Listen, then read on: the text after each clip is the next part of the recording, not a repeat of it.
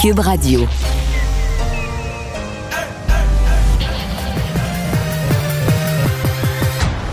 Mario Dumont. Organiser, préparer, informer. Les vrais enjeux, les vraies questions. Mario Dumont. Les affaires publiques n'ont plus de secret pour lui. Cube, Cube Radio. Bonjour tout le monde, bienvenue à Cube Radio. Bonne fin d'après-midi. Bonjour Vincent. Salut Mario. Alors, euh, ben, euh, mauvaise nouvelle qui était peut-être prévisible là, pour les, euh, les fans des Foo Fighters. Oui, les Foo Fighters annoncent qu'ils annulent tous leurs concerts qui étaient prévus à la suite du décès du batteur Taylor Hawkins en fin de semaine.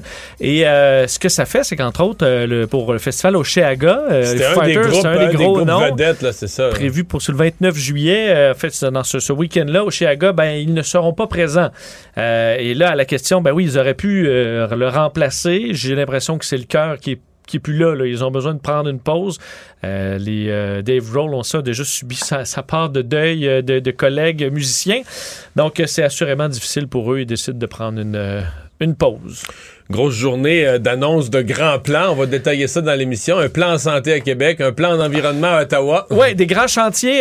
évidemment, on surveillait ce, ce, matin ce point de presse de Christian Dubé. Grand chantier, réorganisation du système de santé. et bon, c'est plein de promesse à la question, ben, c'est est-ce qu'on réussira cette fois à les mettre en vigueur, à les mettre en place et que ça fonctionne? Mm. Euh, je pense que ce sera ça la grande question. À Ottawa, c'est vraiment des objectifs chiffrés, mais euh, on n'a pas tous les moyens là, que euh, réduire de 30-40 les émissions de gaz à effet de serre. C'est des gros chiffres que Justin Trudeau a donné euh, aujourd'hui aux côtés de Stephen Guilbeault pour la réduction des gaz à effet de serre. En plus, euh, visant les pétrolières qui doivent réduire de 40% leurs émissions. Et ben, il y a des milliards en investissement autour de ça, l'électrification des transports et compagnie. Mais c'est un gros défi, ça aussi, si on peut dire. À surveiller. Mais on va tout de suite rejoindre Julie Marcoux et l'équipe de 100 Nouvelles. Allons trouver notre collègue Mario Dumont qui est avec nous. Salut Mario. Bonjour. Euh, plan sur trois ans pour réformer, moderniser le réseau de la santé. Après deux ans de pandémie, euh, je pense que tous les Québécois veulent que, ça fonctionne cette fois-ci. Est-ce qu'il y a un élément euh, qui te donne envie d'y croire avec ce que, ce que tu as entendu aujourd'hui, Mario? Ben, il y a deux, trois éléments positifs. je vais peut-être surprendre des gens, mais le premier élément positif, c'est qu'il n'y a pas de n'y a pas de gadget. Il n'y a pas une notion d'un lapin sorti du chapeau. Alors, c'est vraiment, je dirais, un plan discipliné basé sur des travaux qui ont été faits. Écoute, ce matin, je recevais en entrevue Michel Clair. Je m'en souviens très bien. J'étais à l'Assemblée mhm. nationale en 2000. Ça fait 22 ans le rapport de Michel Clair, qui était un ancien ministre du Parti québécois et qui avait travaillé ensuite, après son, passage en politique dans le milieu de la santé, puis on lui avait demandé un rapport sur l'état du système de santé. Donc, il y a certaines des recommandations qui sont dans le rapport de Christian Dubé ce matin, qui étaient dans le rapport de Michel Clair en 2000, il y a 22 ans, puis ça n'a toujours pas été fait. Ah, pas été fait, pas parce que parce que c'est compliqué, parce qu'il y avait de la, résistance, de l'opposition, les lobbies de la santé voulaient pas faire ça.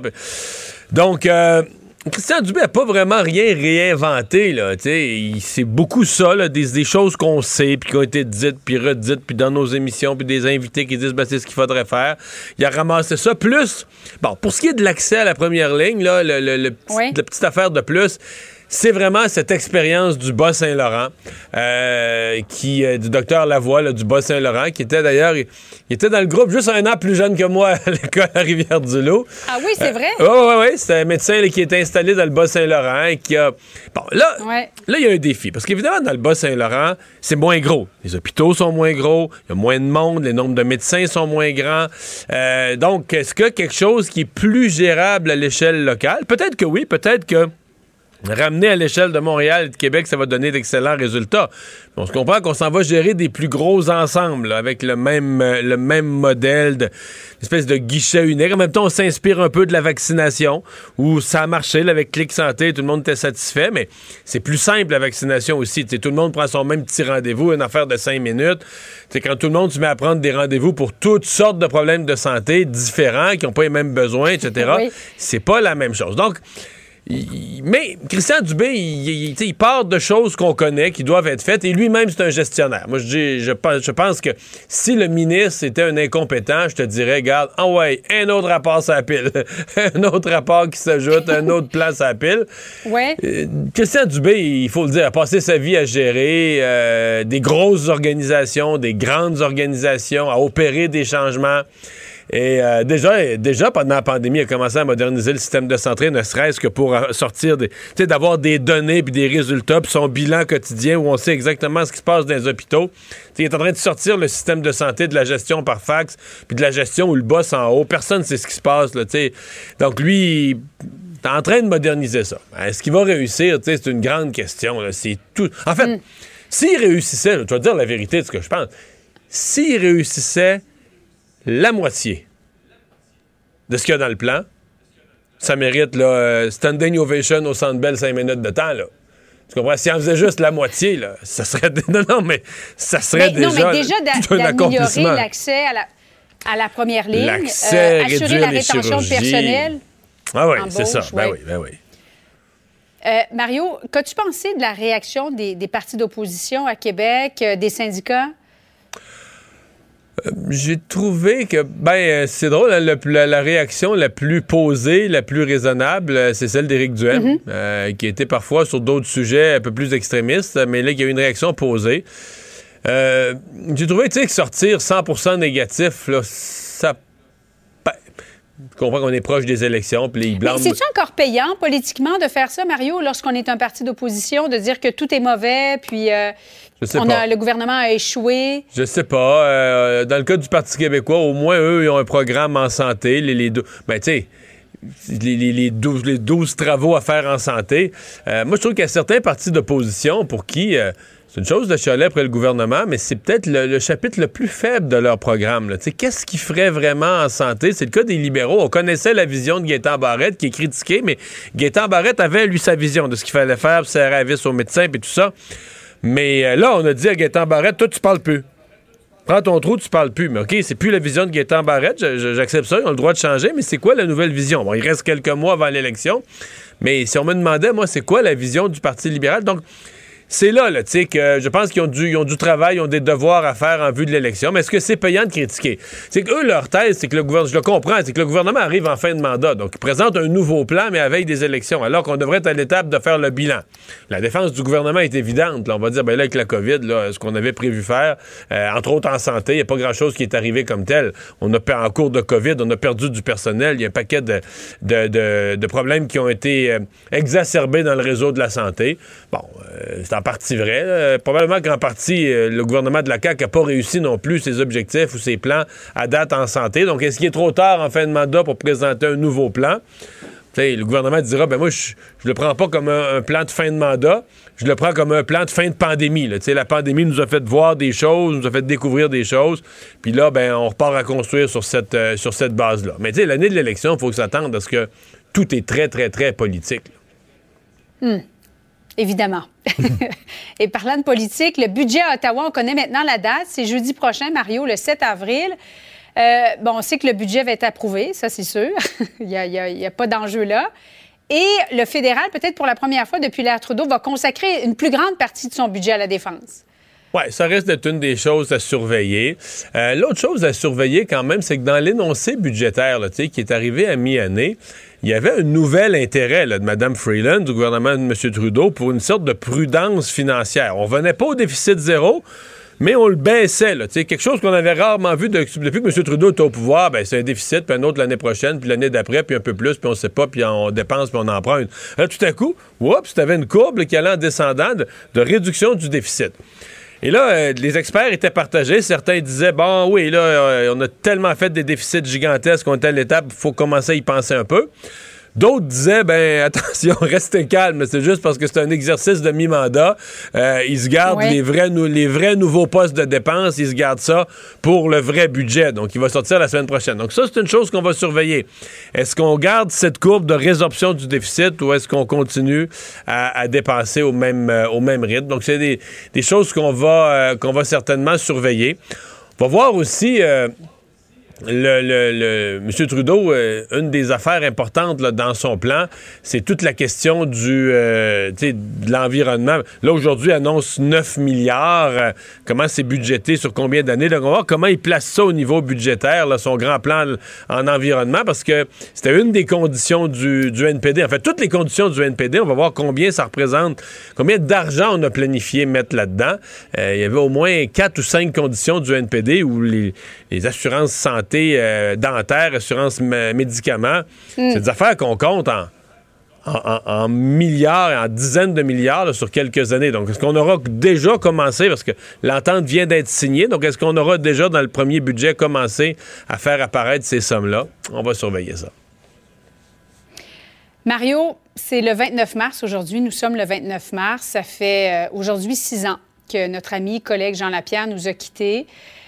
Euh, J'ai envie de te poser la question suivante parce que, bon, je sais que c'était plus qu'un collègue à tes yeux, c'était aussi un ami. Est-ce que tu arrives encore certains jours de, à penser à Jean Lapierre, à dire, je me demande qu'est-ce qu'il aurait dit aujourd'hui et que j'aurais donc aimé ça l'avoir avec, avec moi aujourd'hui sur mon plateau?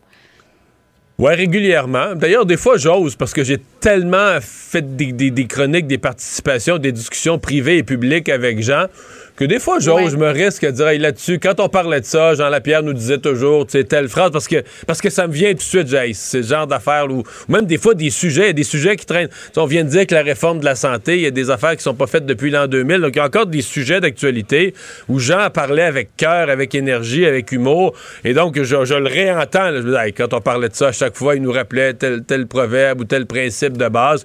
Et euh, je le fais, je le, je le- je le fais nommément là, en le citant. euh, et je l'ai encore fait, je pense, la semaine passée. là. Donc, euh, ouais, il est encore euh, là d'une certaine façon avec nous. Là, sa, sa sagesse, sa fougue, ses principes politiques. On les oubliera jamais. Hein.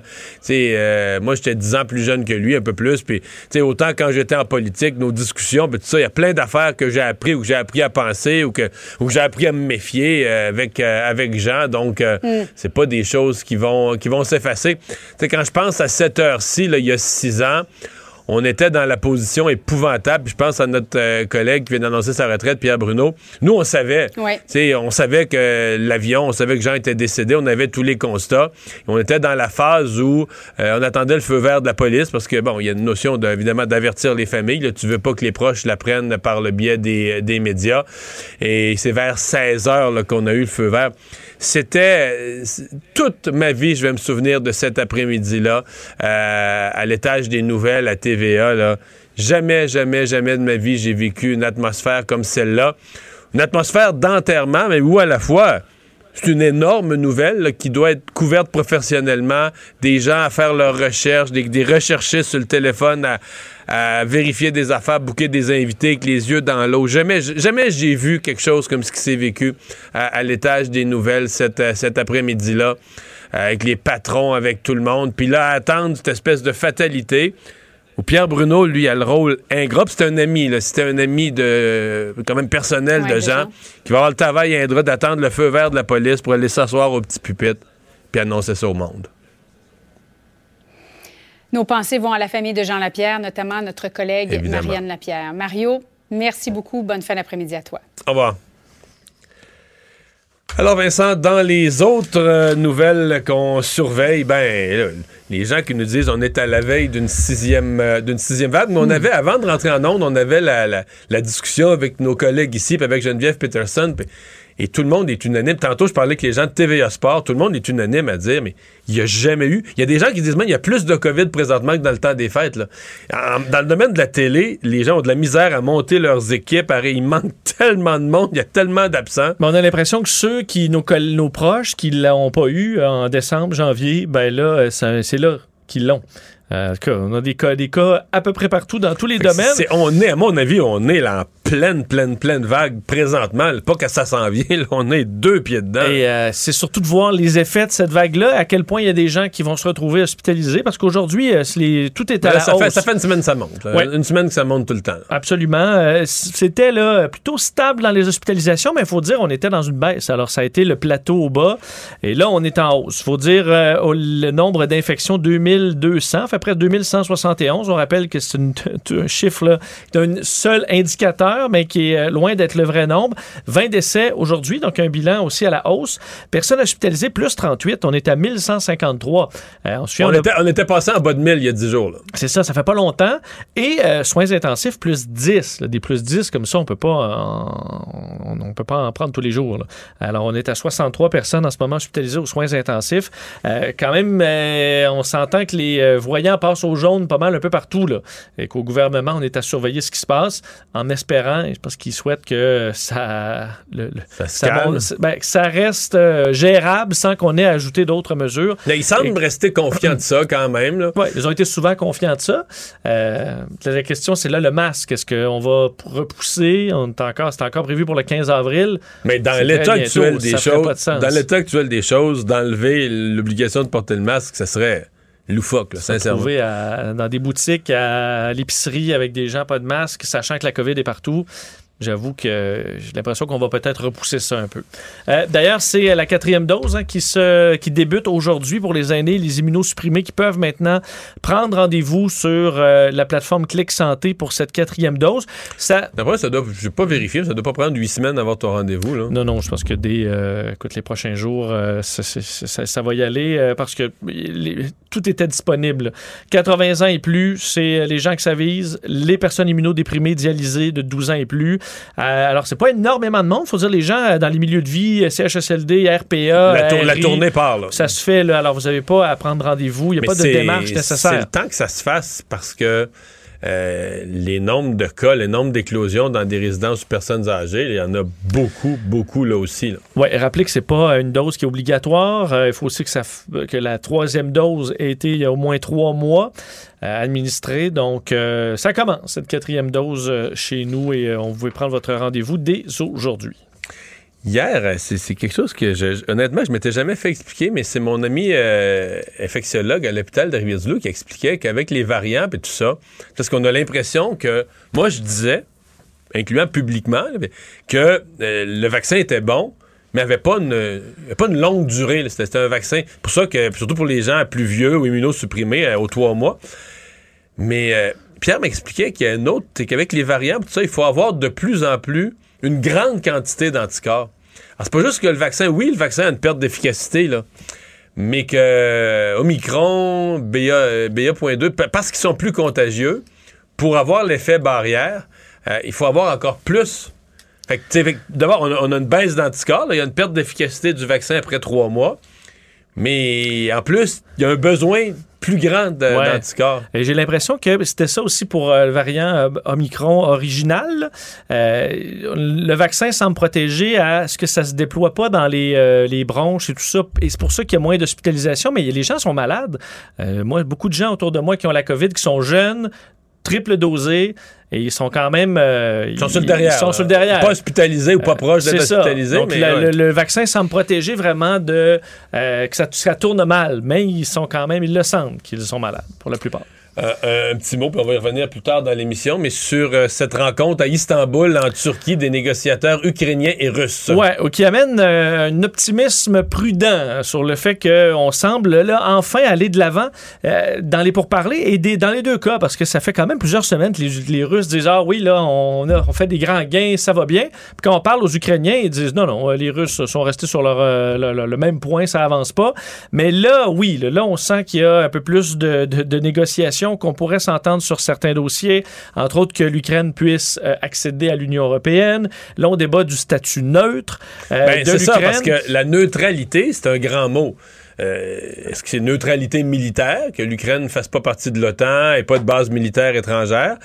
Euh, neutralité politique, là, au sens d'une association politique, là, il semble que la, la Russie n'exige plus ça. Exact. Mais c'est que l'Ukraine veut une garantie de sécurité qui est, euh, ça, Ben là. est probablement inacceptable pour les Russes parce que c'est l'équivalent d'être dans l'OTAN. Eux demandent à ce que plusieurs pays se portent garant de si l'Ukraine est attaquée, ben, ces mêmes pays vont entrer en guerre. Ils veulent, veulent que les États-Unis soient là-dedans et que plusieurs autres pays y soient. Mais par contre, s'ils mettent la Chine, Israël, des pays qui sont pas dans l'OTAN, la Turquie, euh, qui, est- qui est l'autre des négociations, ça, ça change peut-être la dynamique. Là. Si, leur, euh, si la Chine en fait partie. euh, Oui, est-ce que la Chine est intéressée à ça? À jouer ce rôle-là? Aussi, c'est une bonne question. Mais au moins, euh, il semble y avoir eu des, des avancées. Il y a la question des Russes qui disent vouloir se retirer. On sait du secteur, entre autres, de la capitale. Ce que les Américains et les Britanniques ont, ont vu sur le terrain aussi ont confirmé qu'il y avait un retrait de troupes. Par contre, ça, c'est perçu. C'est ça, retrait de troupes, mais retrait de troupes qui avançaient plus de toute façon. Là. Tout à fait. Fait que, Et aussi, euh, ça peut être un bluff. Là. Ils peuvent se retirer temps, en espérant que les Ukrainiens fassent de même, changent d'endroit, euh, défendent moins Kiev et qu'ensuite on attaque à nouveau. là. C'est pour ça qu'il y a beaucoup de scepticisme. Anthony Blinken, le secrétaire d'État, tout comme Joe Biden, on dit nous, on se fie pas aux paroles là, de, de Vladimir Poutine et des Russes en ce moment. On va se fier sur les gestes. Même chose du côté de Boris Johnson, le premier ministre britannique, euh, qui dit Poutine et son régime, on va les jugera sur les actes et pas les paroles. Donc beaucoup de scepticisme, mais un peu d'optimisme quand même, voyant que dans les négociations, ça semble progresser un peu au moins. Mario Dumont et Vincent Dessureau. Un duo aussi populaire que Batman et Robin. Cube, Cube Radio. Alors, euh, dépouille donc ce matin, 9 heures, euh, d'un euh, grand plan de, de réforme, de changement dans le secteur de la santé par le ministre Christian Dubé. Euh, une des choses intéressantes, c'est de voir à quel point, parce qu'un de ses plans, c'est de, mobiliser, de remobiliser le, réseau, euh, de s'assurer que, il parle même que le- le- gouvernement devienne, le ministère de la Santé, un employeur exceptionnel, un employeur exemplaire. On en discute avec euh, Julie Bouchard, présidente de la Fédération interprofessionnelle du Québec, la FIC. Bonjour, Madame Bouchard. Bonjour. Vous accueillez ça avec euh, quoi? Intérêt, ouverture, euh, déception? Euh, je vous dirais que c'est quand même assez partagé. On trouve que c'est un plan quand même assez ambitieux. Euh, par contre, on partage euh, le, le- le- même diagnostic du réseau de la santé que le gouvernement et euh, il y a aussi là, des objectifs qu'on qu'on partage en commun. Par contre, là où on est déçu, c'est euh, les moyens pour arriver aux objectifs qui n'ont pas été mentionnés et qu'on ne retrouve pas nécessairement dans le plan. Exemple. Et également, euh, ben, comme exemple, euh, on a eu un engagement pour mettre fin au temps supplémentaire obligatoire. Mais quels sont les moyens que le gouvernement va prendre pour y mettre fin définitivement, alors que ça date aussi d'une promesse électorale d'il y a quatre ans? Euh, par la suite, euh, on n'a pas non plus euh, de, de, de, de, de, moyens pour euh, aller là, vers euh, des ratios professionnels patients parce que ça ne se retrouve pas pour la, ré, l'éradication de la main-d'œuvre indépendante dans les agences de placement. Donc ça, ça ne s'y retrouve pas non plus. Alors c'est dans cette optique-là que pour nous, on est déçus là, ce matin. Mais toutes vos demandes sont basées, exemple, d'avoir des ratios euh, plus avantageux, donc moins de, moins de patients par membre de personnel. Même chose pour la fin du temps supplémentaire obligatoire. Tout le monde est contre ça au Québec. Il n'y a pas une seule personne qui est pour. Fait qu'il n'y a pas à convaincre personne. Tout le monde est contre. Ces affaires-là sont nées ou sont apparues de la pénurie de personnel parce qu'il manque de monde. Je sais bien que c'est un cercle vicieux, là, parce que plus on traite, on traite difficilement notre monde, moins il y en a, moins il y en a, mais plus on en demande aux autres. On est pris dans euh, cet enfer-là. Mais, euh, je veux dire, c'est est où la solution miracle à ça? Je veux dire, quand le gouvernement a lancé une grande campagne de recrutement avec des primes puis de l'argent, puis un milliard de l'argent des contribuables, vous avez même pas embarqué. Vous avez même pas joint pour dire euh, tambour et trompette, embarquez, euh, on va vous aider à recruter, on va faire des kiosques, faut ramener du monde. On a l'impression que la seule solution qui est de recruter du monde, euh, vous intéresse pas tant que ça. Ben, au contraire, et c'est là où je ne suis pas d'accord avec vous. La seule solution qui va, ben, la seule solution qui va aider à l'attraction et à la rétention du personnel soignant, de un, c'est d'abolir complètement le temps supplémentaire obligatoire. Et il est faux totalement faux de croire qu'il faut attendre que plusieurs professionnels en soins soient de retour dans le réseau public pour pouvoir y mettre parce que c'est une condition de travail qui est inhumaine et inacceptable. Deuxièmement, Donc, vous dites demain matin, là, demain matin, on pourrait dire il n'y a plus une heure de, de supplémentaire obligatoire à nulle part, puis il manquerait pas de personnel à- dans aucun établissement. si on fait choisir quelqu'un entre deux employeurs, un employeur qui offre d'excellentes conditions de travail, excluant le temps supplémentaire obligatoire, ou un employeur qui offre sensiblement euh, les mêmes choses, mais que le temps supplémentaire obligatoire est omniprésent dans une journée normale de travail ou une semaine régulière de travail, lequel on va choisir entre les deux. On va aller choisir celui où le temps supplémentaire obligatoire n'est pas partie prenante des conditions de travail. Ça, c'est les agences de santé, là. Et voilà. Les agences privées. Et voilà. Donc, tant et aussi longtemps que le gouvernement n'aura pas une réelle volonté politique de faire l'éradication complète des agences de placement et d'aller récupérer les professionnels en soins qui s'y retrouvent pour les ramener vers le réseau public, évidemment que ça va demeurer très difficile dans le réseau de la santé. On va accentuer encore la pénurie professionnelle en soins. Les conditions de travail vont continuer à se dégrader. On va encore euh, euh, assister à une exode des professionnels en soins du public vers le privé et aussi à des gens qui vont simplement changer de carrière parce qu'elles n'en peuvent plus. Ouais. Si on faisait ça demain matin, on dit OK, on avertit les patients, il n'y aura pas de soins, il va manquer des soins pendant une semaine ou deux, mais on donne le coup de jarnac on arrête complètement les agences, on interdit plus une, zéro. On laisse l'étage à découvert, on s'arrange autrement, on rentre des cadres, mais on n'utilise plus un. Est-ce qu'on est sûr, mettons que dans, là, là tu as plein de gens qui n'auront plus de travail, ils n'auront plus de revenus. Toutes les infirmières qui sont allées travailler en agence parce que c'était plus avantageux, ils ont zéro revenu. Est-ce qu'elles reviennent dans le réseau de la santé? Est-ce qu'on est, euh, garanti qu'elles reviennent dans le réseau de la santé? Mettons qu'elles changent de carrière, qu'elles disent, moi, le réseau, plus jamais, je m'en vais faire d'autres choses dans la vie. Là, on est, euh, on est mal pris, là. Mais c'est là où il est tellement, mais tellement important de travailler sur les conditions de travail actuelles des professionnels en soins, être en mesure de leur, de leur offrir une journée régulière de travail, une semaine régulière de travail également, de leur dire votre conciliation travail-famille n'est pas euh, uniquement si vous allez vers le privé, ici dans le public, parce que nous, nous voulons être l'employeur de choix numéro un, eh bien, nous vous l'offrons également. Alors, à ce moment-là, les agences de placement n'auront plus raison d'être. Pourquoi? Parce qu'il y aura un seul employeur du réseau de la santé publique qui sera le gouvernement comme on le vit actuellement. Alors, c'est vers cette option-là qu'il faut aller. C'est là où on doit travailler. Et là, présentement, ce n'est pas le cas. On le vit et ce n'est pas vrai qu'on peut dire, euh, ben, avec le temps supplémentaire obligatoire, une chance qu'on l'a eu parce que sinon, on n'aurait pas passé à travers la pénurie. Mais je suis désolée, mais le temps supplémentaire obligatoire n'est pas fait pour pallier à une pénurie de main-d'œuvre et n'est pas fait non plus hmm. pour pallier, pour pallier à, un grand chantier qui va être mis aussi de l'avant dans pas long. Il est fait pour donner des soins à la population lorsqu'on est dans un, un, jugement, lorsque c'est extrêmement critique ou qu'on a une urgence euh, vraiment très, très grave. Mais sur les agences, je, comprends que vous dites, dans le fond, le gouvernement, c'est. Au fil des années, le gouvernement s'est créé un monstre. Il a laissé s'installer des gens euh, qui prêtent de la main-d'œuvre au gouvernement, mais qui, eux, euh, c'est il leur laisse une liberté totale. Tu veux prendre une semaine de vacances, tu la choisis. Euh, tu veux pas faire de temps supplémentaire obligatoire, tu n'en fais pas. Tu décides de ce que tu fais et de ce que tu fais pas parce que tu te rends, disponible ou pas disponible pour l'agence, point à la ligne. C'est. c'est fond, on n'aurait jamais dû accepter euh, d'aucune façon la mise en place de ces agences-là au gouvernement. On s'est piégé. Exactement. Et c'est des centaines et des centaines de millions de dollars annuellement qui sont dépensés. Et ça, c'est à même nous, les contribuables, parce que euh, c'est des contrats qu'ils ont avec euh, les, les, établissements. Donc, c'est le gouvernement qui paie pour ça, alors que cet argent-là pourrait être réinjecté dans le réseau de la santé pour offrir des meilleures conditions de travail et aller beaucoup sur l'attraction et la rétention. Par contre, il n'y a pas de fonds de pension. Il y, a plein d'autres affaires où le gouvernement économise. Mais enfin, on ne fera pas ce débat-là sur le. que je pense que ça coûte plus cher quand même. Vous avez raison, malgré tout. Mais j'allais dire. Euh, est-ce que c'est encore vrai?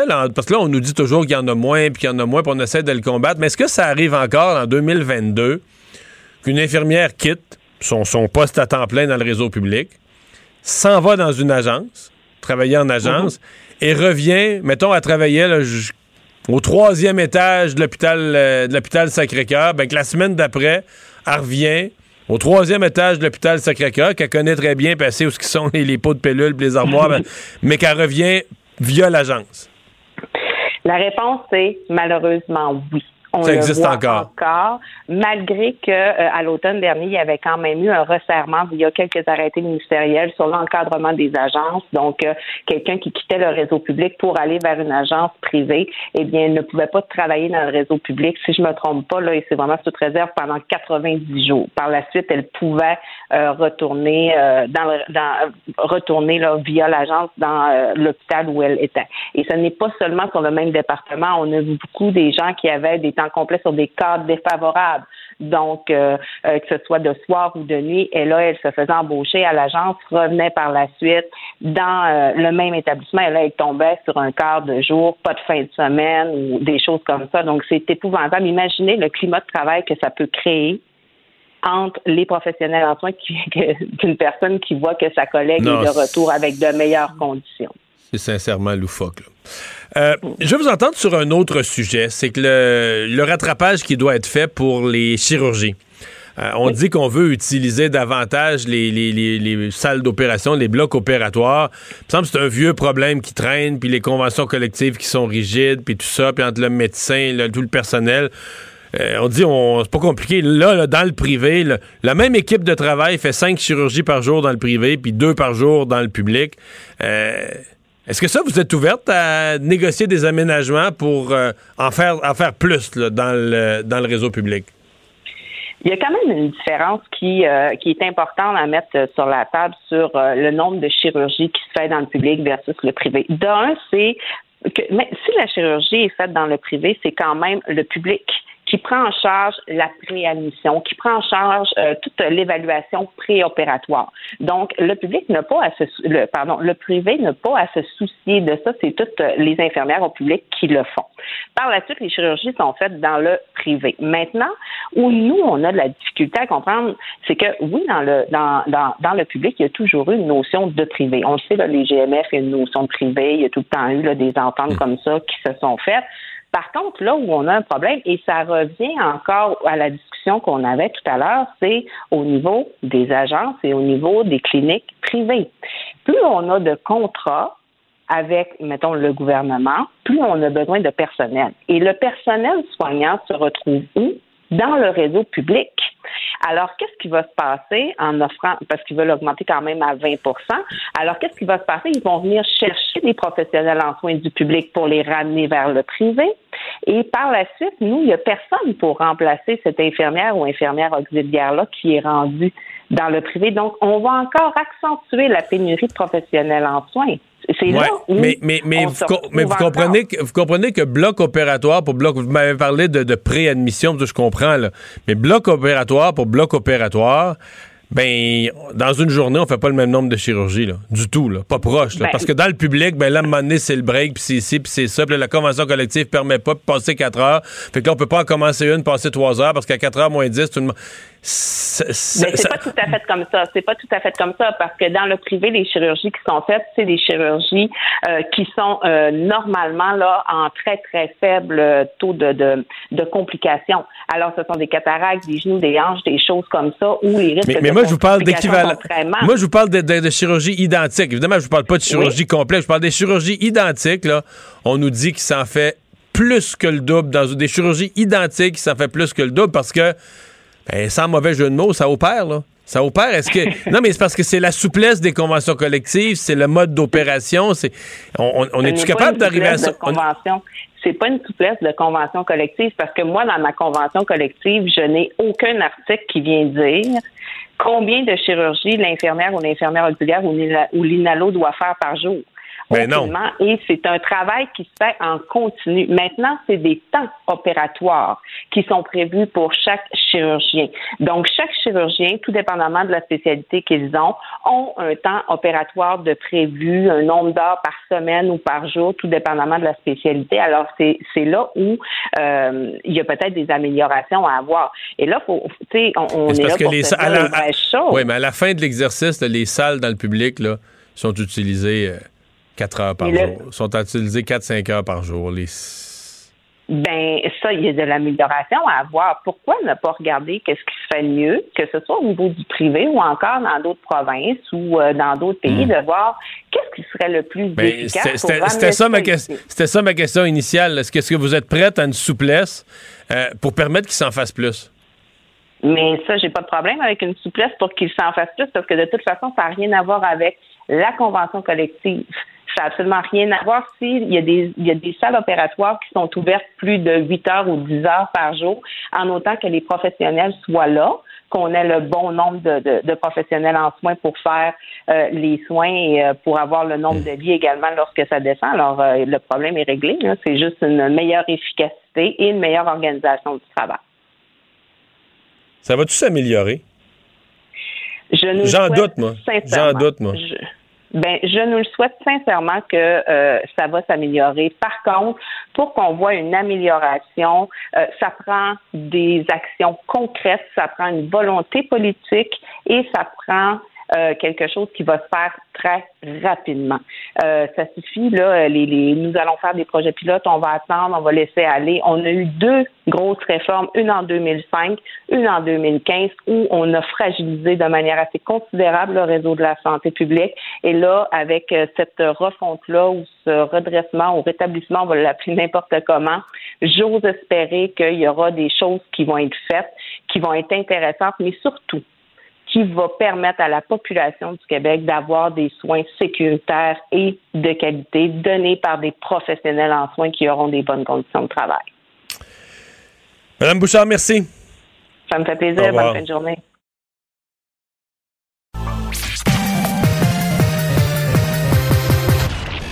Combiner crédibilité et curiosité.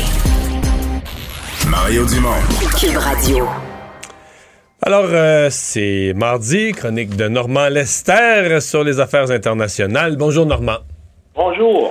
Alors, euh, quel espoir est-ce que tu fondes dans euh, ces négociations, en tout cas ces pourparlers, qui ont l'air aujourd'hui avoir été un peu plus productifs là, entre les Russes et l'Ukraine? Oui, on peut pas encore parler d'une percée, là, mais moi, en tout cas, ça me donne des raisons d'être un peu optimiste. Je vois là qu'à Washington, le Pentagone vient de dire, ben, euh, écoute, les pressions russes continuent et puis euh, ils ont peut-être un, peu euh, diminué leurs activités militaires dans la région de Kiev et de Tchernihiv là pour semble-t-il, accroître la confiance nécessaire pour l'avancement des négociations, mais qu'ailleurs, la pression russe est toujours là. C'est vrai, mais par contre, il y a en tout cas, euh, si on se fie là aux informations qui sortent euh, d'Istanbul où ont lieu les négociations, ben il y a des progrès euh, par rapport à ce qui se passe là depuis les négociations qui durent maintenant depuis des semaines. Si tu veux, la pièce maîtresse de la proposition ukrainienne, c'est qu'ils acceptent de maintenir leur neutralité militaire, c'est ce que demande Moscou, en échange d'un système de sécurité pour l'Ukraine qui serait garanti par des partenaires internationaux, dont les États-Unis, la Turquie, Israël et le Canada. Donc, euh, les négociateurs euh, vont, vont faire appel aussi au Canada. Donc, les parties garantes, dont le Canada, fournirait à l'Ukraine une assistance militaire et des armes si jamais euh, l'entente était brisée et qu'elle était attaquée.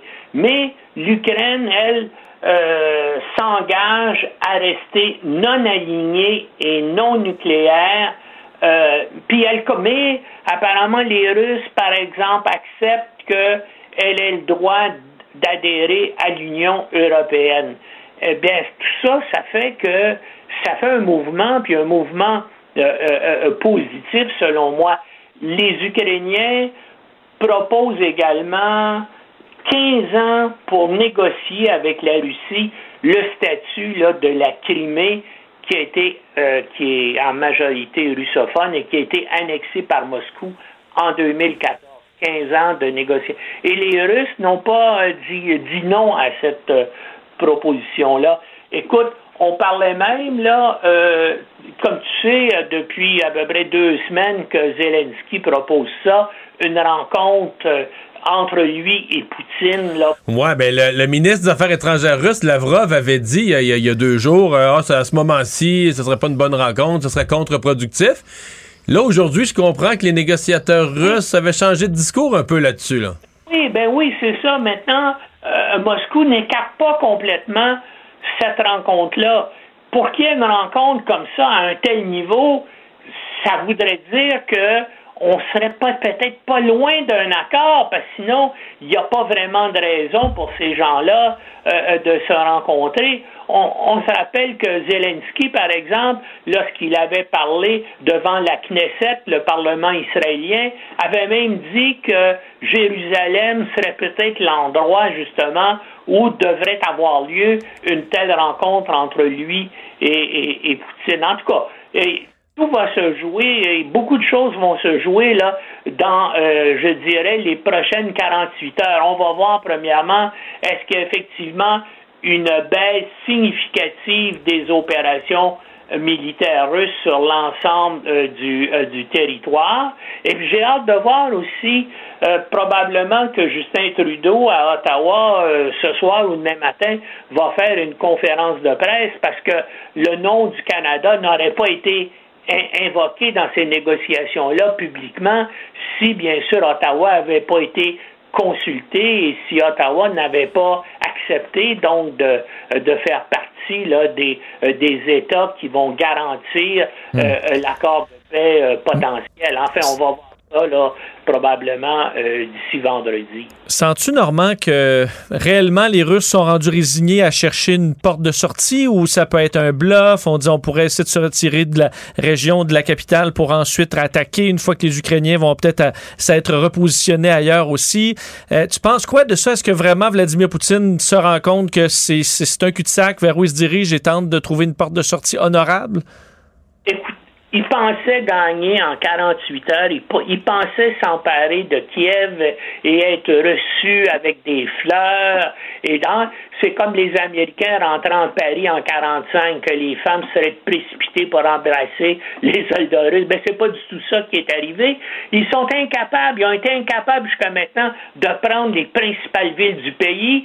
Et puis, si on regarde les pertes épouvantables qu'ils ont subies en hommes et en matériel, ben, qu'est-ce que tu veux? Ils, ont commencé peut-être les opérations avec à peu près 125 000 hommes, et puis si on regarde les pertes, le nombre de morts, le nombre de blessés, le nombre de déserteurs, le nombre de faits prisonniers, ben les, euh, le Pentagone et d'autres services de renseignement militaire occidentaux euh, estiment que ça fait ça entre 40 et 50 000 hommes qui ont été mis hors de combat c'est-à-dire 25 à 30% de leurs forces qui sont pas là. Puis tu as vu, toi aussi, l'efficacité des missiles anti-chars Javelin que le Canada, les milliers que le Canada et d'autres pays de l'OTAN ont fournis. Tu as vu le, le désastre euh, des chars d'assaut, les blindés, les véhicules porte-missiles russes qui ont été systématiquement détruits par ces missiles-là et par les, euh, les drones aussi fournis par la,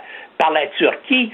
Euh, euh, évidemment, il y a eu jusqu'à sept généraux russes qui ont été tués là, sur, le, sur le terrain. Non, euh, je pense que Poutine veut avoir une porte de sortie et puis ben, ça, l'est celle-là si l'Ukraine affirme nous voulons être, nous allons rester neutres, comme comme l'Autriche est neutre, n'est pas membre de l'OTAN, comme, comme la Suisse, donc veulent être un pays neutre, mais ils veulent pouvoir aussi adhérer euh, euh, euh, donc à l'Union européenne. Et puis bien sûr, il y a plusieurs pays, plusieurs pays qui vont être garants de l'accord. Les, comme on dit, les États-Unis, la Turquie, le Canada, Israël et peut-être aussi d'autres pays. Moi, je trouve en tout cas que c'est pas une percée, mais c'est un avancement majeur. Et le fait maintenant qu'à Moscou, on dise que c'est possible qu'il y ait une rencontre entre Zelensky et Poutine, ça aussi, euh, ça donne lieu à avoir de l'espoir. Normand, euh, t'intéresse aussi, parce que là, un peu partout, les pays euh, commencent à réviser à la hausse leur budget militaire. Ce sera sans doute le cas du Canada euh, la semaine prochaine dans le budget qui va être déposé par la ministre Freeland. Euh, il y a quand même certaines compagnies qui vont faire des bonnes affaires, parce qu'il y a des, fabricants dans l'armement. Il n'y en, a pas tant que ça dans le monde. Non, ben c'est ça. Ben, évidemment, euh, euh, euh, les États-Unis sont les, le complexe militaro-industriel américain est le plus important de la, de la planète. Il y a environ 37% du marché.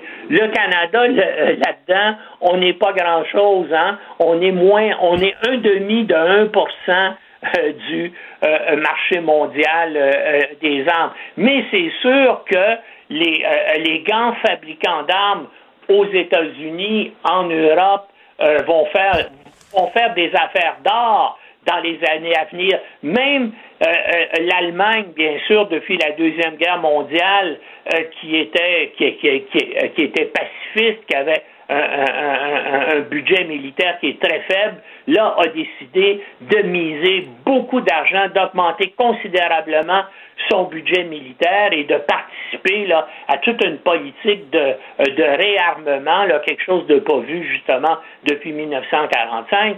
Et puis les autres pays européens aussi, tu vas voir les budgets militaires augmenter euh, dans tous les pays. Et c'est pour ça qu'en bourse, ben, tu vois que les actions de toutes les, les compagnies comme Raytheon, Lockheed Martin euh, euh, euh, sont bien sûr connaissent actuellement un, bon les, la valeur des actions augmente parce que bien sûr là les gens vont vouloir s'équiper plus. Et en plus de ça les pays comme le, nous, le Canada, on a fourni, par exemple, des, des missiles Javelin, tout ça, ben, tous ces pays-là vont devoir renouveler leur stock aussi euh, euh, de missiles, de euh, tout ce qui est envoyé en Ukraine et qui est employé contre les Russes, ben, il va falloir remplacer tout ce matériel-là.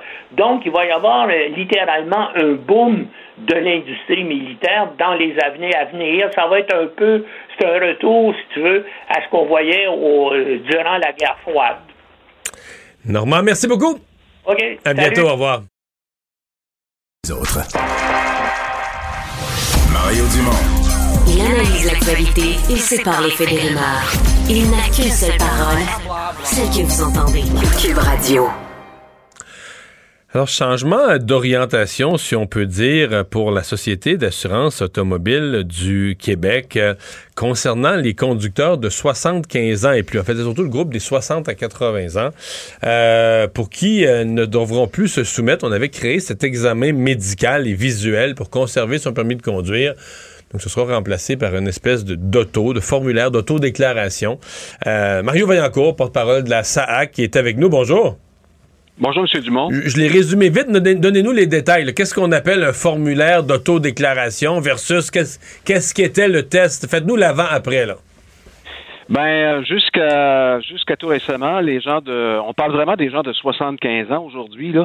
Euh, effectivement, lorsqu'on arrivait à 75 ans, on devait soumettre un examen médical et visuel.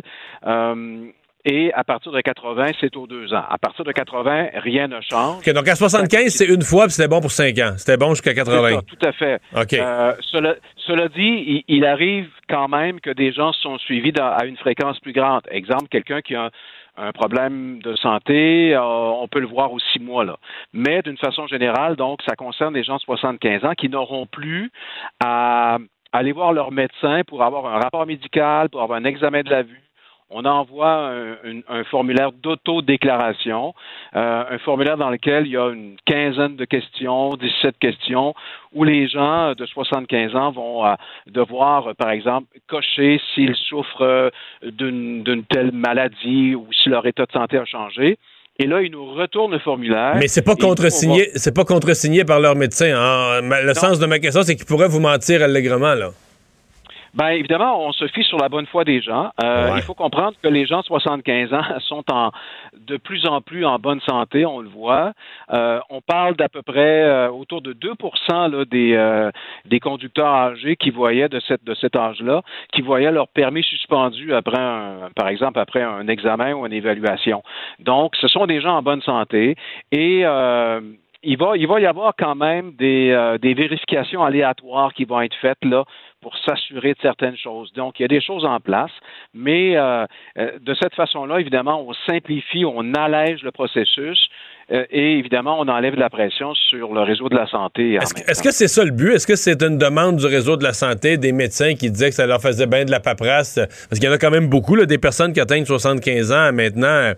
Il y a 100 ans, c'était des personnes très vieilles et c'était rare, mais de nos jours, c'est presque tout le monde. Là. Non, c'était prévu, euh, c'est prévu depuis plusieurs années dans notre plan stratégique. Évidemment, ça, ça a cette conséquence heureuse-là, il va sans dire, mais euh, c'était, c'était dans les plans pour les raisons qu'on a évoquées, c'est-à-dire ce sont des gens en santé. Évidemment, dans les deux dernières années, on s'entend que euh, les, les les gens, euh, c'était difficile pour les gens d'aller euh, faire faire ce genre de choses. Donc, à partir de maintenant, en remplissant cette autodéclaration, ben, ils, vont nous dire s'ils euh, ont eu des changements à leur santé et, le reste demeure dans le sens que, comme je disais tantôt, les gens, par exemple, qu'on doit suivre plus souvent, on va continuer à le faire. Les gens, vous savez, à chaque fois qu'on reçoit, qu'on fait notre renouvellement de permis, on doit le signaler normalement s'il y a un changement. Les gens, des proches peuvent nous faire des signalements. Si vous remarquez, par exemple, que euh, quelqu'un dans votre entourage qui a 75 ans, 78 ans, vous remarquez qu'il y a des choses qui changent, ben, vous pouvez nous le dire, on va faire des vérifications. Les policiers vont continuer à faire des, euh, à nous signaler des gens. Alors, euh, tout ça continue. Là. Rien change pour les 80 ans et plus? Non, 80, à partir de 80, comme euh, on disait tantôt, ça, ça, ça, change pas. C'est-à-dire qu'à partir de 80, euh, vous devez continuer à nous fournir un rapport médical, un, examen visuel, et, et, à partir et à chaque deux ans par la suite. OK. Euh, vous m'avez dit 98% euh, des gens, donc euh, il n'y avait pas de problème avec cet examen-là. C'est seulement 2% qui, euh, lors des examens, dans les 75 à 80 ans, c'est seulement 2% qui perdaient leur permis. Effectivement, c'est pas une grosse proportion. On peut dire que c'est pas beaucoup de gens. Mais sur des milliers de personnes qui atteignent 75 ans, 2% s'ils sont sur la route avec une vue déficiente, s'ils sont sur la route avec des problèmes cognitifs, s'ils sont sur la route avec toutes sortes de problèmes de, de, de réflexes, je veux dire, 2% c'est quand même c'est des, centaines de personnes. Si on les accumule sur un an ou deux, c'est des centaines de personnes. C'est pas quand même un danger.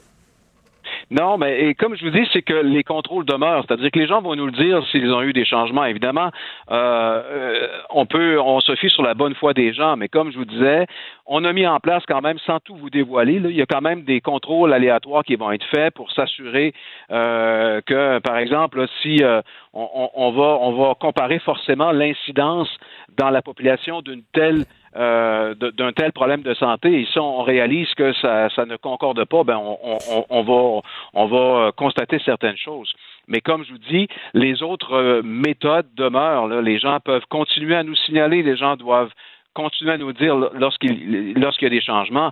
Mais encore une fois, euh, les gens de, ces, de, de, de, 75 ans et même les gens plus âgés sont des gens aptes à conduire. Vous savez que les personnes âgées euh, ne sont pas celles qui sont les plus euh, souvent impliquées dans des accidents avec dommages corporels. Les, les, jeunes, en, en les jeunes sont plus représentés malheureusement à ce niveau-là. Et vous savez que c'est pas. Mais oui, oui, vous avez raison, mais dans le placotage public quand même, c'est quelque chose qu'on entend là. Il euh, y a des gens qui s'inquiètent de ça, des gens trop âgés qui conduisent, sont un danger public, euh, ils bloquent la route. On entend ça quand même. Oui, sauf que. Les statistiques disent pas ça. Oui, ben être un bon conducteur, c'est pas une question d'âge, c'est une question d'être euh, une bonne santé, soit autant cognitive que, que physique. Et euh, si on peut parler de chiffres, là, quand je parlais des jeunes et des conducteurs âgés, là, rapidement, là, les, par exemple, les, les conducteurs âgés sont plus nombreux. Ils sont à peu près 21 des, euh, des détenteurs de permis. Ils sont impliqués dans à peu près 13% des accidents avec dommages corporels. Et si on va vers les jeunes, 16-24, ils sont beaucoup moins nombreux, à peu près 8% sur la route, et représentent autour de 18% des accidents. Alors, vous voyez que euh, les, conducteurs âgés ne sont pas les plus impliqués dans des accidents avec euh, dommages corporels. Mais je pense que ce qu'on annonce aujourd'hui, il faut le voir comme vraiment comme une, euh, une nouveauté, une bonne nouvelle. On simplifie, on allège le, processus, mais la, évidemment, la sécurité routière, l'importance de ça demeure, évidemment. Est-ce que la perte du permis pour une personne euh, dans ces âges-là, c'est définitif? Je sais que pour on va dire 90-95% des cas, là, malheureusement, le vieillissement, c'est un, un déclin. là. Ce que tu perds, tu le regagnes pas, mais c'est pas toujours vrai. Il y a des gens qui ont des, des épisodes de santé, des problèmes, etc., puis qu'à la suite, soit d'une chirurgie, d'une nouvelle médication, ou peu importe, ou euh, un beau hasard de la vie, euh, leurs facultés reviennent, leurs capacités reviennent. Est-ce qu'on peut avoir permis son permis, perdu son permis, pardon, ben, par exemple, pendant un an ou deux, et le, le récupérer? Ben, tout à fait. Autant au même titre qu'un- qu'une personne plus jeune, c'est-à-dire qu'on peut tous vivre euh, quelque chose de particulier qui va faire en sorte qu'on n'ait plus un conducteur euh, sécuritaire sur la route, mais un an ou deux ans après, ben on peut euh, on peut retrouver euh, toutes nos facultés et être en mesure de, de, de retrouver notre permis de conduire. Évidemment, dans la mesure où on, on demeure un, conducteur euh, euh, capable de, donc avec les capacités physiques et cognitives. Et vous savez qu'il existe euh, ce qu'on appelle des des, tests de réévaluation de compétences. Donc, souvent, lorsque si on parle des conducteurs âgés, bon, il peut y avoir suspension de permis, il peut avoir, il peut y avoir des conditions au permis, comme par exemple de conduire seulement le jour. Et on peut demander à un certain nombre, par exemple, pour être bien sûr, on va leur demander de faire un test sur route. Alors, ce genre de choses existe pour, euh, pour s'en assurer. Mais oui, au final, c'est- sûr que le permis de conduire est important pour tout le monde. Et si une personne âgée l'a perdu et quelques temps après retrouve sa santé, ben évidemment, là, elle pourra le retrouver. là. Je prends un exemple qui me vient à l'esprit. Une personne qui serait opérée pour les cataractes, ça change considérablement sa vue. Donc, pourrait demander elle-même à être réexaminée pour, euh, par exemple, enlever certaines conditions au permis, enlever des restrictions ou redonner le permis. Donc, une personne peut faire la démarche puis dire, écoutez, moi, là, ma, condition de santé a, euh, a changé, mais dans le bon sens, et donc je veux être réévalué, et ça, c'est possible. Tout à fait. Exactement. C'est un bel exemple où on pourrait demander, par exemple, un test sur route à cette, personne-là. Mais, la personne se présente, elle réussit l'examen, puis elle retrouve son permis. Alors, c'est, évidemment, c'est pas une perte à vie lorsqu'on perd son permis de conduire, à moins que malheureusement on ait un problème de santé vraiment euh, important ou qu'on on a eu un changement, un accident majeur là, qui fait en sorte que c'est très, très difficile pour nous de conduire. Parce que, euh, évidemment, perdre son permis, euh, peu importe l'âge, là, c'est, c'est, Ouais. c'est toujours quelque chose de difficile. là. M. Vaillancourt, merci d'avoir été avec nous aujourd'hui. Au revoir. Ça me fait plaisir. Bonne Les vrais enjeux, les vraies questions. Les affaires publiques n'ont plus de secret pour lui. Mario Dumont. Vous avez 24 minutes dans une journée. Tout savoir en 24 minutes. Pour s'informer et comprendre en 24 minutes, ici Mario Dumont, en compagnie de Vincent Dessureau, des studios de Cube Radio, la station d'affaires publique de Québecor. Voici Tout savoir en 24 minutes. Tout savoir en 24 minutes. Il en parle depuis des mois, hein, mais aujourd'hui, Christian Dubé présentait ce fameux plan de réorganisation du système de la santé. Alors, euh, quand même, un point important qui touche tous les Québécois, que ce système de santé qui en arrache depuis trop longtemps. Euh, Christian Dubé, donc, qui souhaite euh, changer les choses avec un plan euh, bon, qui va aller bouleverser plusieurs choses, entre autres au niveau euh, des euh, soins de première ligne euh, et l'accès à un médecin euh, de famille ou à un médecin tout court. là.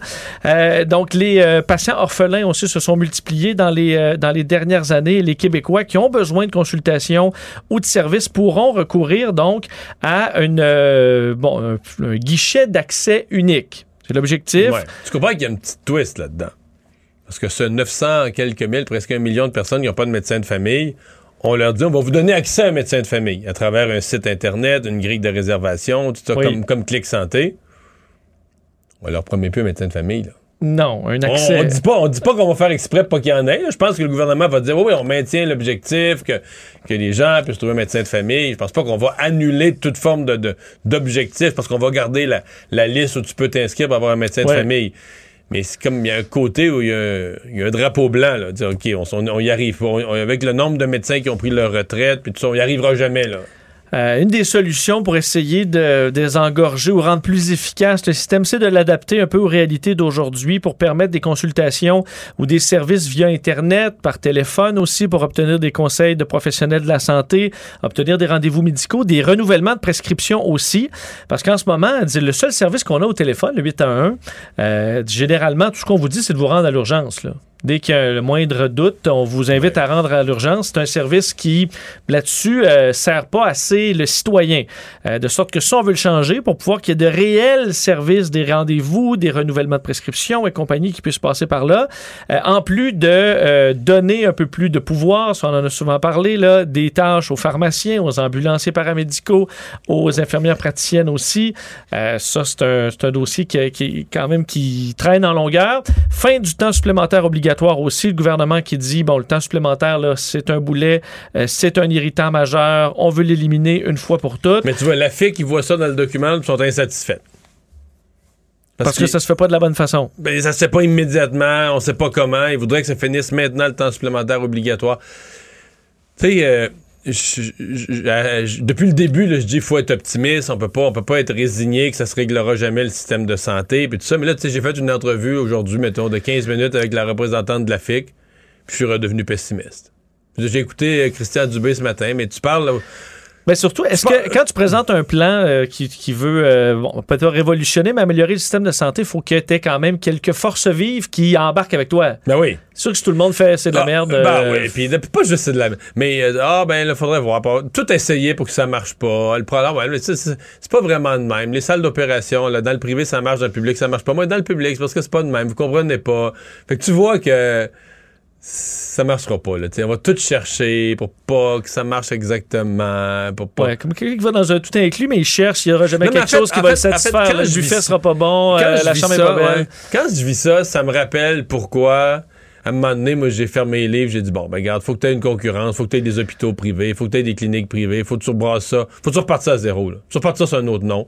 Qu'il y ait un réseau public, oui, que ça soit assuré pour que tout le monde ait des services gratuits. Ça, j'en, suis. Mais tu sais, c'est pour ça que les pays d'Europe, il y a personne qui a fait ça, un monopole d'État en santé. Tu sais, à un moment donné, c'est les syndicats qui ont, qui ont hijacké ça. Ça, ça- ça- ça- les hôpitaux, ça, ça s'adresse plus aux patients. C'est ça qu'il faut accepter. C'est plus pour nous autres. C'est- on est comme de la matière première, là, tu sais, qui. Ils ils ont besoin de nous autres, mais c'est, c'est- c'est- tout est fait pour les conventions collectives. Tout est conçu pour les employés, pour les médecins, pour le personnel, pour les. Sais, ceux qui ont le pouvoir, ceux qui sont syndiqués. Le patient, là, on n'a aucun pouvoir. Fait qu'ils nous prennent, mais ils nous prennent ça donne. Mais on n'a pas, on n'existe pas là-dedans. Mais plus- Christian Dubé dit qu'il veut que le réseau devienne un employeur de choix pour les 300 000 personnes qui y travaillent. J'ai hâte de voir ça, mais regarde, là, combien il leur a donné de primes. Ça n'a pas de bon sens, là. On compte en milliards, les augmentations de salaire. Puis les primes depuis deux ans, là, tout le monde est insatisfait. Justement, fait, ils contestent, sont rendus devant les tribunaux pour contester les primes parce qu'ils n'ont pas été versés de la bonne façon. Nous, le petit contribuable, on paye, puis on paye, puis on paye, on n'a pas de service. Bon, je vais vous faire entendre deux, deux extraits de Christian Dubé sur le dossier des patients orphelins là, et tout ça, comment on pourra utiliser la plateforme. On peut l'écouter. plus de la moitié des Québécois qui sont des patients orphelins d'ici la fin de l'été pourraient passer par le GAP, notre guichet d'accès première ligne, pour avoir accès à un professionnel de la santé. C'est énorme. Est-ce qu'on aura plus que ça, mais c'est le minimum qu'on s'est engagé à faire. Et euh, la question. euh, Ça, qui- c'est bon. Bon, euh, la question qui revient souvent, c'est ben, il y en a eu plein là, de tentatives de réforme qui ont frappé le mur. Pourquoi celle-là euh, serait différente ou pourrait mener à un succès? C'est pas nécessairement la réponse la plus claire, mais je vous laisse entendre Christian Dubé aussi là-dessus. Où ça va résider, c'est dans l'exécution. Ça me prend la meilleure organisation du travail. Puis j'ai eu la chance de discuter avec euh, Michel Clair, qui a fait le, fameux rapport Clair en 2000. Puis il m'a dit, Christian, l'organisation, on doit la questionner en haut, dans le milieu, puis en bas. On doit la questionner partout. Assure-toi que ton équipe, que ton premier ministre va avoir le courage de prendre des décisions importantes. Et c'est ce qu'on fera dans les prochains mois. Ouais, mais moi, je pense que la vérité, la, raison pourquoi ça a une meilleure chance de marcher, malgré mon pessimisme général, c'est à cause de Christian Dubé. Personnellement, si tu crois pas dans les capacités de gestionnaire à Christian Dubé, tu pognes le rapport, puis tu le mets sur la pile. En fait, c'était assez grand. Là. Faut que tu mesures 6 pieds toi. Pour pouvoir atteindre le dessus de la pile, faut que tu mesures un tabouret. Faut que tu mesures 6 pieds toi ou plus, sinon ça prend un tabouret parce qu'il y a des rapports, des, des plans, il y en a eu. Mais c'est pour moi, là, c'est que si tu crois que Christian Dubé est un geste. euh, parce que Michel Clair, euh, justement, j'y ai parlé ce matin, qui lui est un ancien ministre, qui a, qui a travaillé une partie de sa vie dans le domaine de la santé, qui a été euh, l'auteur d'un rapport en 2000. Imagine, lui a fait son rapport en l'an 2000. Ça fait 22 ans. Puis encore des mesures qui sont d'actualité, qui n'ont jamais été faites, qui sont dans, qui sont dans le plan de, Christian Dubé aujourd'hui. Mais lui, il dit, une des raisons pourquoi ça va marcher, parce que c'est pas un médecin. Lui, il dit qu'il jamais n'aurait dû avoir un médecin ministre de la Santé. Jamais, jamais, jamais. Il dit d'ailleurs, chaque fois qu'il a parlé à un premier ministre dans sa vie, puis il en a parlé à plusieurs, c'est un gars très consulté, il a toujours dit Tu vas nommer ton ministre de la Santé, faut pas que ce soit un docteur. Ça n'a pas été écouté souvent. Non, non, non, pas souvent. Dans les dernières années, ça a été juste des docteurs. Mais euh, enfin, lui, il dit ce que ça prend, là, les réseaux de la santé. Ça prend un gestionnaire qui arrive de l'extérieur puis qui gère ça comme. qui gère ça, là, qui gère les. Euh, et là, bon, du côté de l'opposition, euh, Mario, écoute, en quelques minutes, euh, tout le monde est allé dénoncer tout ça. Ils ont dit à peu près la même chose, là, les trois grands partis Québec solidaire, le, Parti québécois et le Parti libéral du Québec. C'est une plateforme électorale. Alors, de la poudre aux yeux, c'est un peu ce que dit, entre autres, Paul Saint-Pierre Plamondon. Je fais entendre Paul Saint-Pierre Plamondon et Dominique Anglade dans leurs réactions respectives à cette annonce aujourd'hui.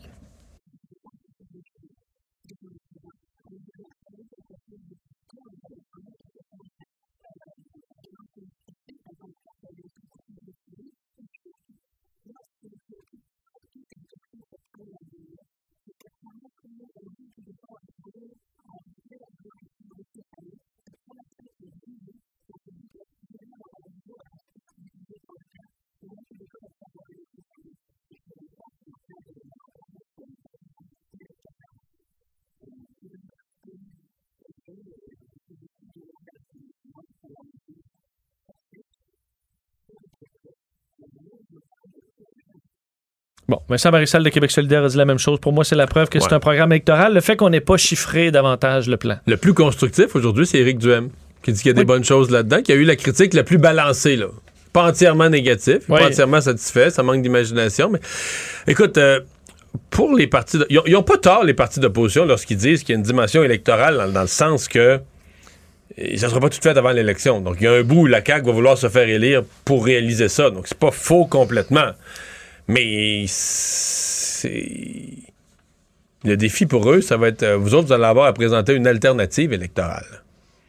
Et moi, je trouve que c'est peut-être le chapitre. Bon, le Parti québécois fait des travaux, mais c'est peut-être le chapitre le plus faible des programmes des partis d'opposition à l'heure actuelle. Entre autres, Québec solidaire, bon, on veut enlever tout ce qui on veut nationaliser tout ce qui est privé. Là. Les, imagines-tu le coût là, de les résidences personnes âgées, tout alors que c'est dans la pandémie, c'est ce qui marche là.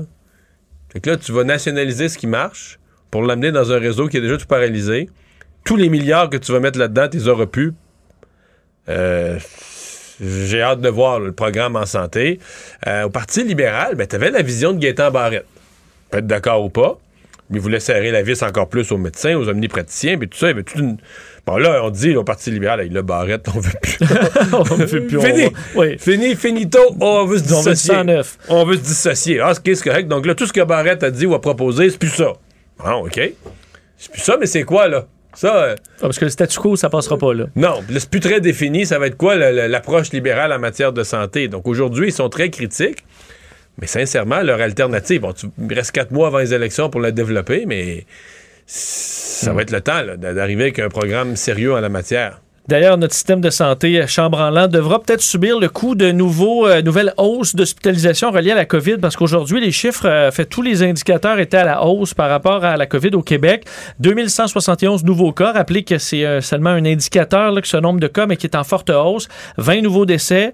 38 hospitalisations supplémentaires. On est maintenant à 1153 alors qu'on était en bas du 1000 pendant une journée. Euh, donc, il y a, il y a, il y a environ deux semaines. Ouais, c'est une dizaine de jours. Et aux soins intensifs, bon de 10. Alors, on est à 63 personnes hospitalisées aux soins intensifs. Euh, et si euh, vous, vous, regardez parmi vous, parmi votre entourage... Ouais, c'est ce sondage-là qui m'inquiète. C'est moi, on n'est pas, on n'est pas à l'aube ou à la veille ou en entrée dans une sixième vague. En ce qui me concerne, on est on est dedans. Les là. deux pieds dedans. Il n'y a, pas, euh, pas de doute là-dessus. Parce qu'à part euh, décembre, janvier, on n'a pas vu depuis le début de la pandémie autant de cas autour de, autour de nous. Là. Non. Euh, les gens qui ne l'ont pas eu depuis quelques mois, ben, ils l'ont là. Et j'ai fait, fait un sondage hier, aujourd'hui, j'ai parlé à plein de gens, entre autres dans le monde de la télé. C'est plein de monde qui ont de la misère à faire leurs émissions. Il y a tellement de cas de COVID, il y a tellement de gens qui ont la COVID, de, de, puis qui ont, qui ont la COVID, puis là, ceux que tu penses que tu as, tu arrives le matin. Tu vérifies la veille, tu arrives le matin même, il y en a un de plus, il y en a deux de plus. Il y a beaucoup, beaucoup, beaucoup de cas. Le, ce qu'on peut souhaiter, c'est que le système de santé soit capable de, d'encaisser cette vague-là sans avoir besoin d'ajouter de mesures. Euh, c'est un peu sur ça que mise le gouvernement et euh, c'est des chiffres qu'on va surveiller de près. D'ailleurs, euh, bon, en plein pendant cette vague, la quatrième dose est maintenant disponible pour les aînés, les immunosupprimés. Donc, depuis aujourd'hui, on peut prendre rendez-vous sur Clic Santé si vous avez 80 ans et plus, si vous êtes immunodéprimé, dialysé ou de 12 ans et plus. pour ceux qui sont déjà dans des milieux de vie, le CHSLD, les RPA, RI, il n'y a pas de démarche à faire. vous allez être vacciné sur place. vaccin qui est pas obligatoire, qui est offert aux clientèles ciblées seulement qui le souhaitent, et on doit avoir une troisième dose il y a au moins trois mois. Alors, c'est les euh, règles concernant la quatrième dose. Dans les RPA, entre autres, il y a plusieurs éclosions. Les RPA de l'Est du Québec, il y a beaucoup d'éclosions, beaucoup de cas. Euh, donc, euh, c'est comme si c'est un peu urgent de la, quatrième dose, parce que dans les RPA, ça s'est fait quoi, la troisième octobre, novembre? Oui, ça fait plus de là, on est, rendu à, on est rendu à cinq. On est plus proche de cinq mois, là. Cinq, six mois, là. you Parlons de l'invasion de l'Ukraine maintenant parce qu'il y a des signes d'optimisme prudent concernant les négociations entre la Russie et l'Ukraine euh, qui, euh, bon, on sait, se sont déroulées dans un palais à Istanbul après trois heures, de discussion entre les deux parties. On parlait d'avancées substantielles des deux côtés. Euh, dans les dernières semaines, les Russes ont dit souvent ah, ça va bien, on a des concessions, mais c'était uniquement, c'était pas de leur côté. Là. Eux restaient campés sur leur position.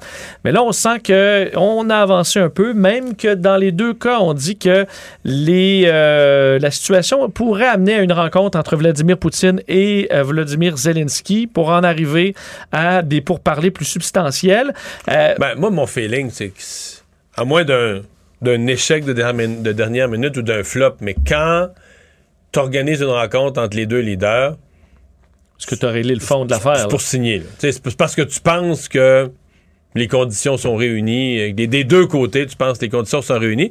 Et c'est ce qui m'encourage un peu parce que du côté russe, euh, il y a moins de 48 heures, euh, le ministre des Affaires étrangères, Lavrov, avait dit Ah non, non, une rencontre entre les deux leaders, entre Zelensky et Poutine, ce serait. Il avait même utilisé le mot à ce point-ci, ce serait contre-productif à ce point-ci.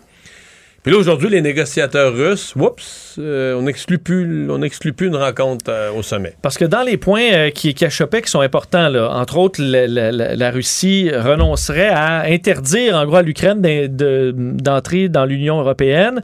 L'Ukraine demande d'avoir des certaines garanties pour demeurer neutre aussi, ce qui est une demande de la Russie. Donc, souhaiterait un accord international signé par plusieurs pays garants.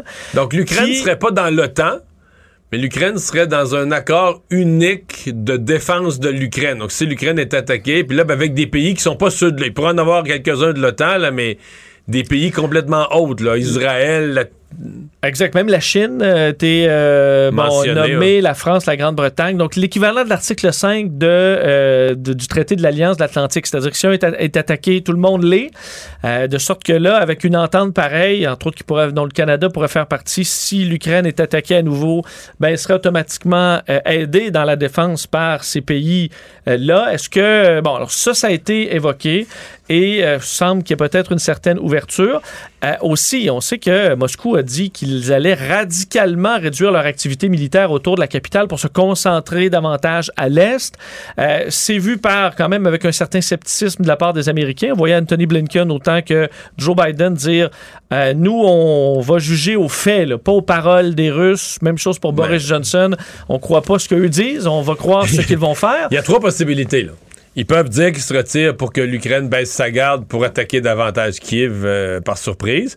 Ils peuvent dire qu'ils se retirent et se retirer vraiment parce qu'ils pensent que la paix approche. Mais ils peuvent aussi dire qu'ils se retirent et se retirer vraiment parce que là. Ils sont dans le trouble. Ils sont dans le trouble, ils sont enlisés. Euh, ces troupes-là qui s'avancent vers Kiev avancent plus. Fait qu'ils sont mieux d'aller en renfort, peut-être réussir une mission dans l'Est, dans le Donbass. Euh, plutôt que d'être sur le bord d'un chemin à rien foutre, à pas être capable de s'approcher de Kiev et être en danger aussi de. Parce que quand t'es ouais, chaque jour, ils perdent des unités. Quand t'es immobile, ben oui, t'es es, une cible facile. Euh, d'ailleurs, euh, on voyait que selon les certains officiels américains, on confirmait que des troupes reculaient, là, et qu'on avait vu des véhicules blindés, des troupes russes se retirer. Alors, on semble voir de réels mouvements sur le terrain.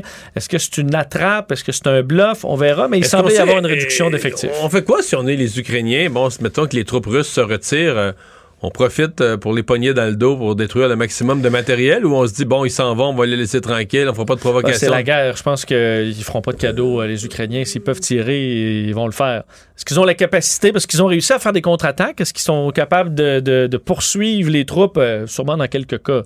Je pense pas qu'ils vont leur faire beaucoup de cadeaux euh, À cette étape-ci, euh, là-dessus à cette, éta- à cette étape-ci, mais ce sera quand même à surveiller euh, que c'est pour parler de paix. D'ailleurs, euh, parce que la guerre est loin d'être terminée, entre autres à Mykolaiv, là, qui est euh, donc une, une ville dans le sud de l'Ukraine, qui a été victime de frappes russes dans les dernières heures. Et eux avaient eu un, une- on était en accalmie là, depuis quelques jours. Alors, on a été surpris par les bombardements des dernières heures, montrant que des fois, le calme relatif, là, c'est avant une tempête. De nombreux missiles qui ont frappé des zones résidentielles, tuant au moins neuf personnes dans un bilan qui est très pris très, très préliminaire, 28 au moins blessés. Volodymyr Zelensky a dénoncé cette attaque-là, disant que aucun objectif militaire n'était visé là-dedans, que les habitants de la ville ne présentaient aucune menace contre la Russie. Et malgré cela, comme tous les Ukrainiens sont devenus les cibles des troupes russes, c'est ce que dit aujourd'hui Zelensky, euh, alors que la population d'une ville d'un demi-million d'habitants se retrouve sur le chemin, entre autres vers Odessa.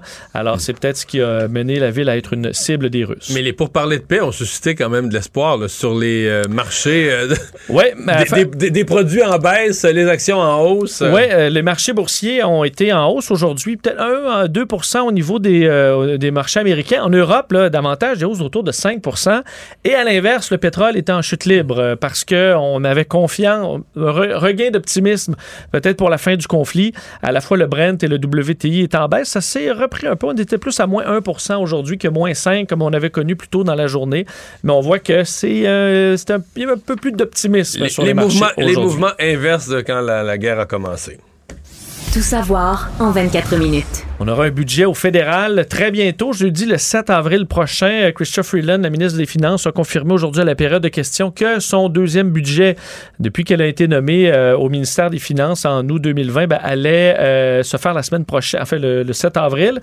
Euh, et euh, ben, écoute, il y a beaucoup de choses dans ce budget-là parce qu'on va y retrouver probablement une hausse de budget de dépenses militaires. Euh, il y a le dossier. Ben, en fait, on va surveiller les dépenses militaires. S'il n'y a pas de hausse, c'est- dans, dans tous les cas, ça va être une histoire. S'il n'y a pas de hausse appréciable, on va être étonné. Euh, S'il y a une hausse, on va voir de quel ordre. Que, que va dire le NPD? Parce que le nouvel allié des libéraux, c'est pas pro, euh, pro-guerre. là. ouais, ils sont contre la- la- les augmentations de dépenses en armement. On va voir qui mène dans Mais l'alliance. ils sont quand même engagés à voter le budget, à voter pour le budget malgré ça. Oui. euh, donc, la question aussi de réduction des gaz à effet de serre, dont je vais vous parler dans les prochaines secondes, euh, où on envoie 9 milliards, les transferts fédéraux. Il y a beaucoup de pression des ministres des provinces pour envoyer plus d'argent pour la santé. On est en crise sanitaire. Il y a la guerre en Ukraine, l'inflation. Alors, Mais Le euh, déficit aussi. Oui. Parce ben, que dans euh, l'exercice de mise à jour budgétaire de l'automne, qui n'est pas un vrai budget, qui est un exercice de, de- de mi, mi-année, tout à coup, euh, Mme Freeland avait eu une espèce de plan de retour vers des déficits moins gros, là, vers 2027, 28, qu'on avait rare, un genre, que c'est pas un retour au déficit zéro, mais c'était quand même un genre de discipline budgétaire, si je peux prendre le mot, je veux être généreux, que, qu'on avait presque jamais vu là, dans l'époque Trudeau. Et oups, tout à coup, une nouvelle préoccupation. Mais est-ce que ça va rester dans le budget ou est-ce qu'on va se relancer dans des programmes de dépenses et euh, oublier ça, ça? ça dérange moi, M. Singh. Oui. Oui. Bon. Je pense pas que c'est, je pense pas que c'est la page qui empêche M. Singh de dormir. M. Trudeau non plus, d'ailleurs. D'après Bon. moi, c'est son, sa ministre des Finances ou son sous-ministre qu'il faut qu'il fasse penser. Ouais, mais là, le déficit, ça, on pourrait. Ouais, c'est un boulet qu'on va avoir. ouais. Il faudrait peut-être y voir. D'ailleurs, aujourd'hui, euh, Justin Trudeau dévoilait euh, au euh, Globe Forum 2022 à Vancouver son plan pour la réduction des émissions de gaz à, de gaz à effet de serre d'ici 2030. Il était au aux côtés de Stephen Guilbeault, ministre de l'Environnement, Jonathan Wilkinson, ministre des Ressources naturelles, pour dévoiler ce plan, entre autres, de 9 milliards de dollars, où on ira demander euh, aux pétrolières et enfin, à l'industrie pétrolière et gazière de réduire les émissions de 40 d'ici 2030. Euh, c'est énorme. On veut, entre autres, que les émissions liées à l'électricité baissent euh, près du zéro d'ici la fin de la décennie. Avec le 9 milliards, on va, entre autres, euh, installer des bornes de recharge pour les véhicules zéro émission subventionnés. On veut inciter les Canadiens à aller vers vers les véhicules électriques. Ça, Mario, je pense que c'est déjà fait, mais euh, on veut réduire les coûts des achats en est, de véhicules. ouais, on est ambitieux aussi du côté des bâtiments, là, le chauffage, les, les bâtiments. On veut que Ben- le bilan, le bilan euh, carbone des bâtiments s'améliore beaucoup. Oui, parce qu'on met euh, des, des centaines de millions de dollars là, pour euh, des bâtiments écologiques, pour des rénovations, pour des maisons plus vertes et compagnie. Alors, c'est une série de mesures qui a pour but d'atteindre ce chiffre quand même impressionnant là, dans le cas des... En fait, qu'on s'est donné d'ici 2030 de, de réduction de gaz à effet de serre. Alors, euh, bon... Ça reste un plan assez général. là. Mais Oui. 9 milliards, euh, tu sais, c'est-. On dépense.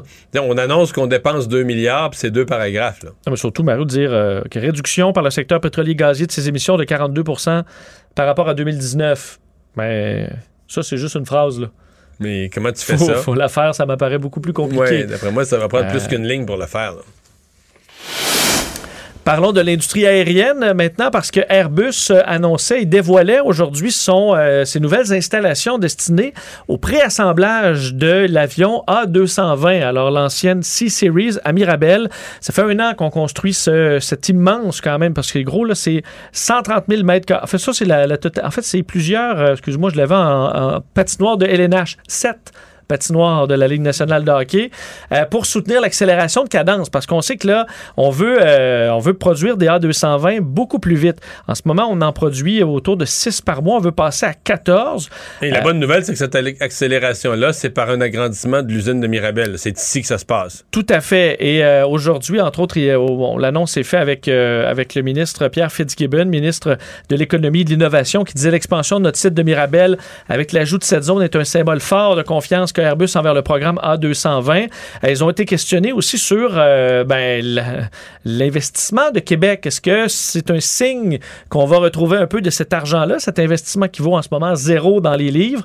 Euh, Monsieur Fitzgibbon a dit qu'on devait être patient là-dessus, qu'on n'était pas là, mais que c'était euh, quand même surtout lorsqu'on allait commencer à augmenter la production des A220, mais qu'on allait peut-être pouvoir revoir un peu d'argent sur cet investissement. Il y a quand même 740 avions en commande d'A220.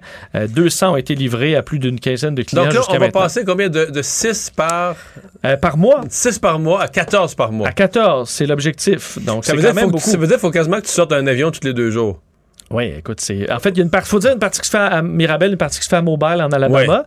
Mais euh, c'est tout un rythme. Il faut dire, il y a de la demande pour la 220. Alors, euh, il y en aura énormément dans les prochaines années. Mais pour que ce soit profitable, il faut qu'on puisse, euh, écoute, liquider ces carnets de commandes-là. Et ça va grandement aider à le faire que cet investissement aujourd'hui. Résumer l'actualité en 24 minutes, c'est mission accomplie.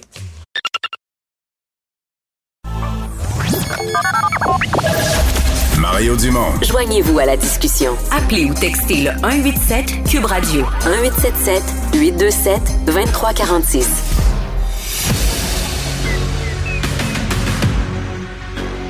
Emmanuel Latraverse, J'ai pas de problème philosophique avec ça. Mario Dumont. Est-ce que je peux me permettre une autre réflexion? La rencontre. Ça passe comme une lettre à la poste. Il se retrouve à enfoncer des portes ouvertes. là. La rencontre Latraverse Dumont. On rejoint Emmanuel Latraverse. Bonjour, Emmanuel. Bonjour. On a deux plans à analyser euh, ensemble. J'aime ce que tu m'as écrit, Emmanuel. C'est que le plan du B sans tambour ni trompette et le plan vert de Steven Guilbeault avec tambour et avec trompette.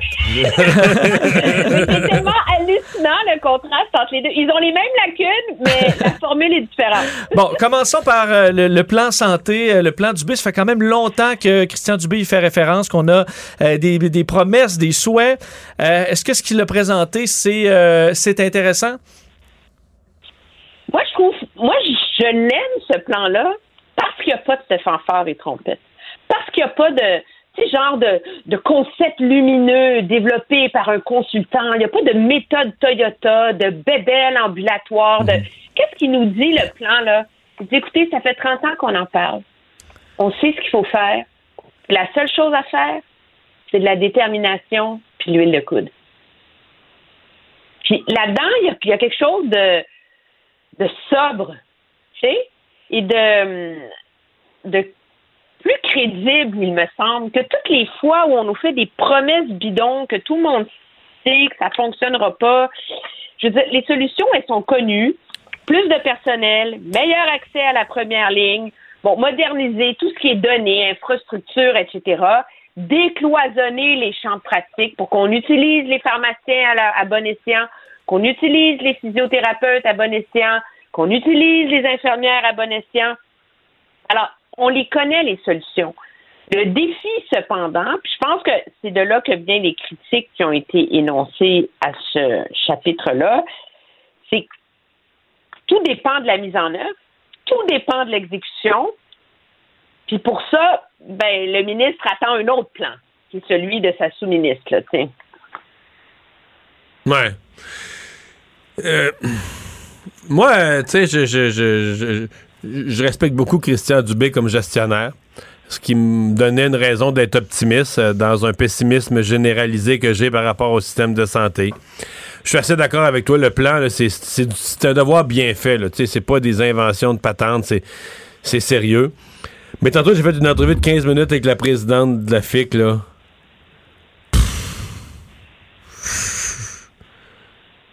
Suis tout déboussolé.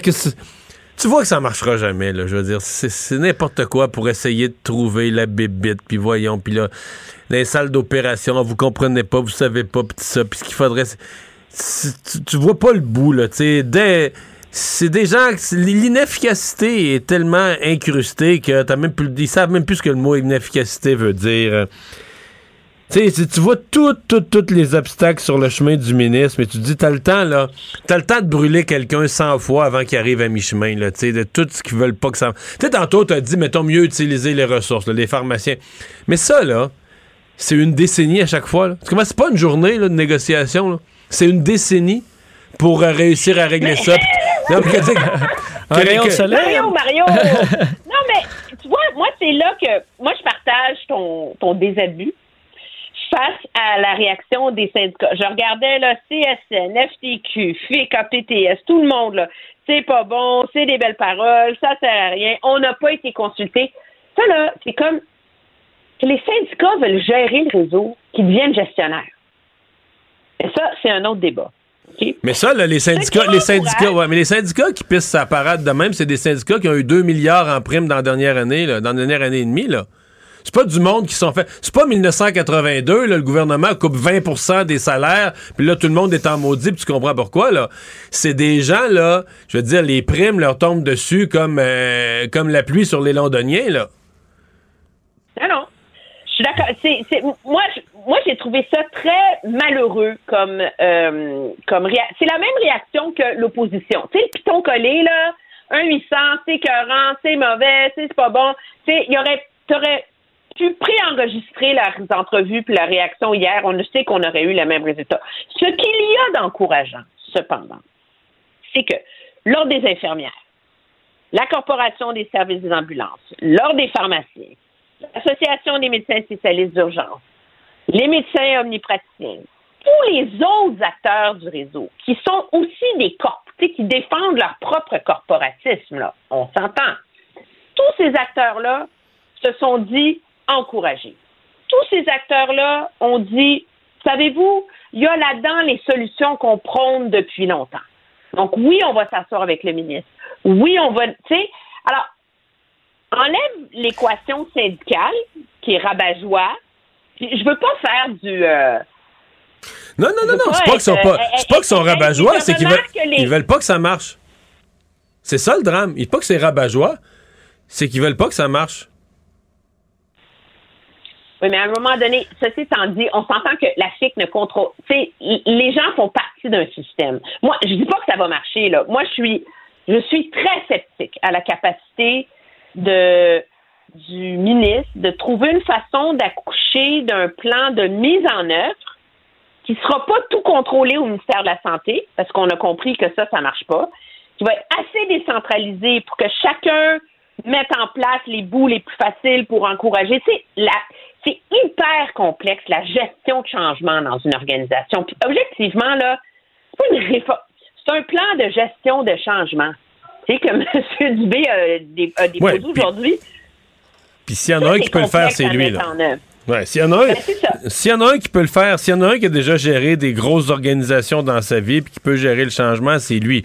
Mais tu sais, en fait, je, je, vais me résumer là dans mon pessimisme, que c'est pas que je c'est que je me suis souvenu, quand je fais des entrevues comme ça, avec des empêcheurs de tourner en rond professionnel, euh, qui n'ont pas d'intérêt à ce que le public reçoive le service, ou peu. Mais ça me rappelle, ça me rappelle pourquoi, à un moment donné dans ma vie, je suis arrivé à l'idée qu'il n'y avait plus rien à faire avec ce réseau-là, autre que créer de la concurrence, développer du privé en parallèle, etc. C'était, c'est la seule chose, hein. c'est la seule façon de faire bouger ça c'est de, de, donner des choix, de mettre les incitatifs au bon endroit. Euh, pour ça, je me suis souvenu pourquoi, comment je suis arrivé là. J'ai hâte de voir si tu es optimiste sur le plan, l'autre plan aujourd'hui euh, présenté par Justin Trudeau, ben, euh, Stephen Guilbeault, Jonathan Wilkinson. comment pas être optimiste? Ça a l'air tellement facile. Ben, écoute, 20% 30 40 40 ah ouais. La réduction des gaz à effet de serre, grand plan aujourd'hui, 9 milliards, des ben. défis quand même importants, électrification des transports et autres. Est-ce que euh, est-ce qu'on va y arriver? Mais ça a l'air facile. c'est l'antipode du plan. Mais justement, c'est l'antipode du plan du B. Parce qu'on a mis des grosses bébelles dans la fenêtre, là, qui font plaisir à tout le monde, là, les méchants pétroles. Ils vont réduire leurs émissions de 42 mesdames et messieurs, d'ici 11 ans. Et puis, le méchant transport, il va réduire ses émissions de 7% pas plus que 7, là, mais de, il, va, il va faire plus en 8 ans qu'il jamais fait auparavant parce que dans toutes les années auparavant, les émissions ont augmenté. Et c'est ça le problème. Quand tu regardes le détail, dans tous les secteurs économiques importants, les émissions ont augmenté pendant 15 ans. Et là, on s'imagine qu'en 8 ans, ils vont baisser de 30, 40, 80% dans certains secteurs. Mais ça, ça fait plaisir au monde. C'est un bon plan, c'est sérieux. Le problème, c'est que demande aux fonctionnaires Comment, comment vous allez atteindre là, que le secteur pétrolier là, va réduire ses émissions de 42% en 8 ans? Et dire, non, mais attendez, là, parce que la cible finale, là, on ne sait pas vraiment comment on va y arriver. Vous comprenez? On a pris la cible du Canada, puis on a, on a mis dans notre modèle, c'était quoi la meilleure façon d'y arriver pour pas détruire l'économie. Puis, bang, on arrive avec la cible pour les sables par secteur. Tu comprends-tu? Donc, on est passé de ce qu'on veut. On a plugué des, on a pigé, euh, pas dans le ciel, mais dans un modèle, des cibles pour chaque secteur. Mais comment on va y arriver? On ne sait pas vraiment. Donc, le gouvernement nous dit super grosse cible, 30 des véhicules, 20% des véhicules électriques, après ça, 60% en 2030, 100% en 2035, on met des millions là-dedans, etc. OK? Mais. Ça va générer quoi comme réduction des gaz à effet de serre de faire ça? Ah, ça, on ne l'a pas fait. Mais on vous dit, par exemple, qu'on va réduire les. Alors, il n'y a, pas d'adéquation entre l'objectif et le moyen dans ce plan-là. Hmm. Mais il y a 9 milliards de plus. Oui, mais est-ce qu'on est-ce que c'est euh, pas devenu loufoque de mettre, mettons ce que tu as, décrit, moins 40% je pense que le chiffre précis, c'est moins 42% d'ici 2030 pour le secteur euh, pétrolier et gazier. Moins 42% en, c'est 8 ans, là, 2030. Puis, et puis, de pas, au moins, là, dis-nous, Donne-nous des objectifs intermédiaires. Dis, ben là, faut faire. la prochaine élection, ça va être dans 2025. Ben, même pas à, chaque année. en, 2003, en 2003, en 2023, pardon, en 2024, 2025. Tu sais, si tu veux atteindre, mettons, 40% ça veut dire que tu vas faire quoi? 4% la première année ou 2% la première année, puis tu vas en faire 6 l'autre pour te rattraper. Mais d'arriver avec des chiffres si gros que tu mets dans 10 ans, dans 12 ans, dans 15 ans, c'est comme. Euh, c'est tellement euh, rien, tellement euh, non palpable. Dis-moi ce que tu vas faire cette année. Dis-moi combien tu vas en faire. Tu vas faire 4% cette année. Bon, on va vérifier. Ils savent pas. Ils, même, ils ont même pas. Ils ont mis une cible à 118 mégatonnes pour le secteur pétrolier gazier en 2030. Ils n'ont même pas encore négocié le plafond des émissions avec le secteur pétrolier et gazier. On a une taxe sur le carbone au Canada qui passe, qui passe pas dans bien des provinces. Il n'y a pas une page dans un document de 300 pages où on me dit, OK, cette taxe sur le carbone-là va générer quelle réduction d'émissions? Ça me donne combien de mégatonnes en moins? Mais là, elle est censée, augmenter à chaque année? Là, est-ce qu'ils vont l'augmenter? Oui, C'est comme, c'est, c'est, c'est, je veux dire, puis, faut quand même, il y, a une phrase que tu vas adorer, je me, suis gardée vraiment juste pour toi. Parce qu'il y a quand même 9 milliards de dollars de dépenses là-dedans, là, pour euh, une stratégie canadienne pour des bâtiments écologiques. Je savais que tu avais aimé ça. Mais il y a presque un milliard de dollars pour l'agriculture. Alors, tu dis, OK, On va réduire de combien les émissions en agriculture? Avec un milliard. Chaque Avec un milliard. Ben, c'est pas grand-chose finalement. C'est le secteur, on leur demande un mégatonne, 1 1 Mais on leur donne presque un milliard parce que le gouvernement investira, écoute bien ça, 100 millions de dollars dans la science transformative pour assurer un secteur durable dans le contexte d'un climat en évolution et pour appuyer le rôle que joue le secteur dans la transition vers une économie carboneutre. J'en ai assez entendu. Avoue, avoue que c'est beau, hein? C'est c'est vraiment, oui. Au moins, les rédacteurs se sont forcés. Il n'y a pas de chiffres, mais il y a une belle littérature. Hey, merci, Emmanuel. Au revoir! À demain.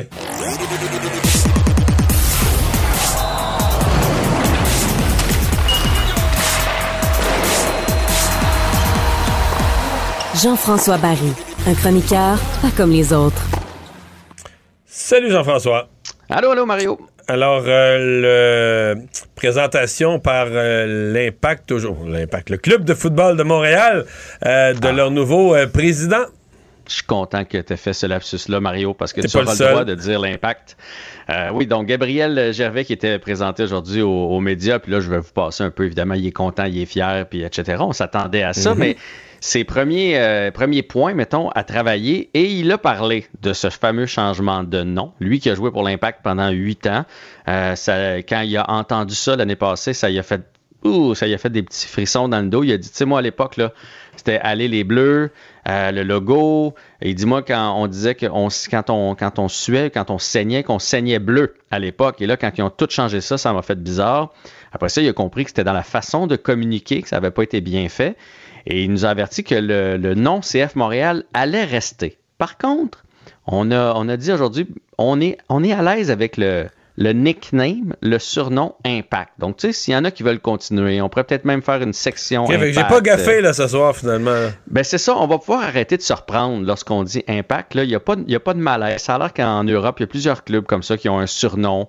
Fait que CF Montréal parce que ça représente la ville, mais s'il y en a qui veulent continuer d'appeler ça l'impact ou que qu'on veut avoir des chants qui dit euh, impact de Montréal, il y a- il y a- on est moins fermé là, à ça. On veut rallier tout le monde derrière l'équipe et euh, il, il va y avoir une refonte du logo. Et je serais pas surpris qu'il y ait un petit peu de bleu sur le logo pour se souvenir un peu de l'histoire de, de l'équipe. Il a dit j'aimerais ça qu'on qu'on- qu'on se souvienne davantage de- de où on vient. J'ai l'impression, ça sera pas pour cette année, ça va être pour la saison 2023, mais j'ai l'impression que pour 2023, le fleur de lys va être un peu plus gros et il pourrait y avoir du bleu dans le logo. Fait que ça, ça a été son, son Mmh. premier point le plus important. Et le deuxième, il a parlé d'Olivier Renard, qui est son euh, directeur technique, qui est là pour rester. là. Dans le fond, c'est un peu le, le DG, là. on, a- on appelle ça comme ça au soccer. C'est lui qui fait des transactions, qui, euh, qui va chercher les, les jeunes prospects, etc. Donc, c'est pas mal ce qui est ressorti aujourd'hui de la, la conférence de presse. Et là, j'entends Vincent faire des... Mm, T'es pas d'accord, Vincent, Non, avec non, le, non, non, le euh, nickname? tu- ça, ça va, ça va. Faudrait que là, le prochain, tout le monde soit d'accord, là, parce que on fera pas un autre trois ans là, là-dessus, là. J'espère. Je, je suis d'accord avec toi, mais je pense qu'on a réalisé la gaffe. Euh, on a réalisé Ah, faut qu'on s'est s'adapter. On s'est coupé une partie de revenus parce qu'évidemment, s'il y a, je sais pas, moi, euh, sur toute la saison, une couple de milliers de personnes qui vont pas au Stade Saputo à cause de ça, ben on perd des revenus. Fait qu'on va essayer de rallier tout le monde derrière Mais ça l'équipe. peut-tu qu'ils se vendent moins de chandails? Il me semble que. Il me semble des chandails de l'impact, j'en voyais plein, puis le CF, le nouveau, là, j'en vois pas. Mais Peut-être c'est moi qui n'ai pas attentif. Non, mais, mais sais-tu quoi? Je le tr- moi, je le trouve euh, je le trouve beau, pour vrai, le nouveau. Euh, sur le terrain, sur les joueurs, sur les corps d'athlètes. là. Tu sais, il est noir puis tout ça. Mais le porté d'envie est un peu plein. Il est noir Ben, avec toi, un. toi, t'as un corps d'athlète, toi, t'as un corps d'athlète, t'es correct? Oui. De, de moins en moins. Mais Ah. moi, je pourrais le porter, mais je voulais dire un gars comme toi, Mario. Oui, oui, non, là. moi, je le porte pas. Non, mais. Non, mais l'autre bleu, il faisait, je sais pas, on dirait qu'on affichait plus nos couleurs. Là, le logo, il, en plus, il est pas super gros. Faut quasiment que tu regardes, tu Ouais, regardes comme il faut. inaperçu, là. Ouais, c'est Ouais. ça. Fait que je, je- c'est pas une mauvaise idée là, de- de- de revoir tout ça puis de faire plaisir à tout le monde. Bon, dans la NFL, il y avait des insatisfactions, pas par rapport à des logos, mais par rapport au euh, règlement concernant les prolongations. Et euh, il y aura des changements là-dessus.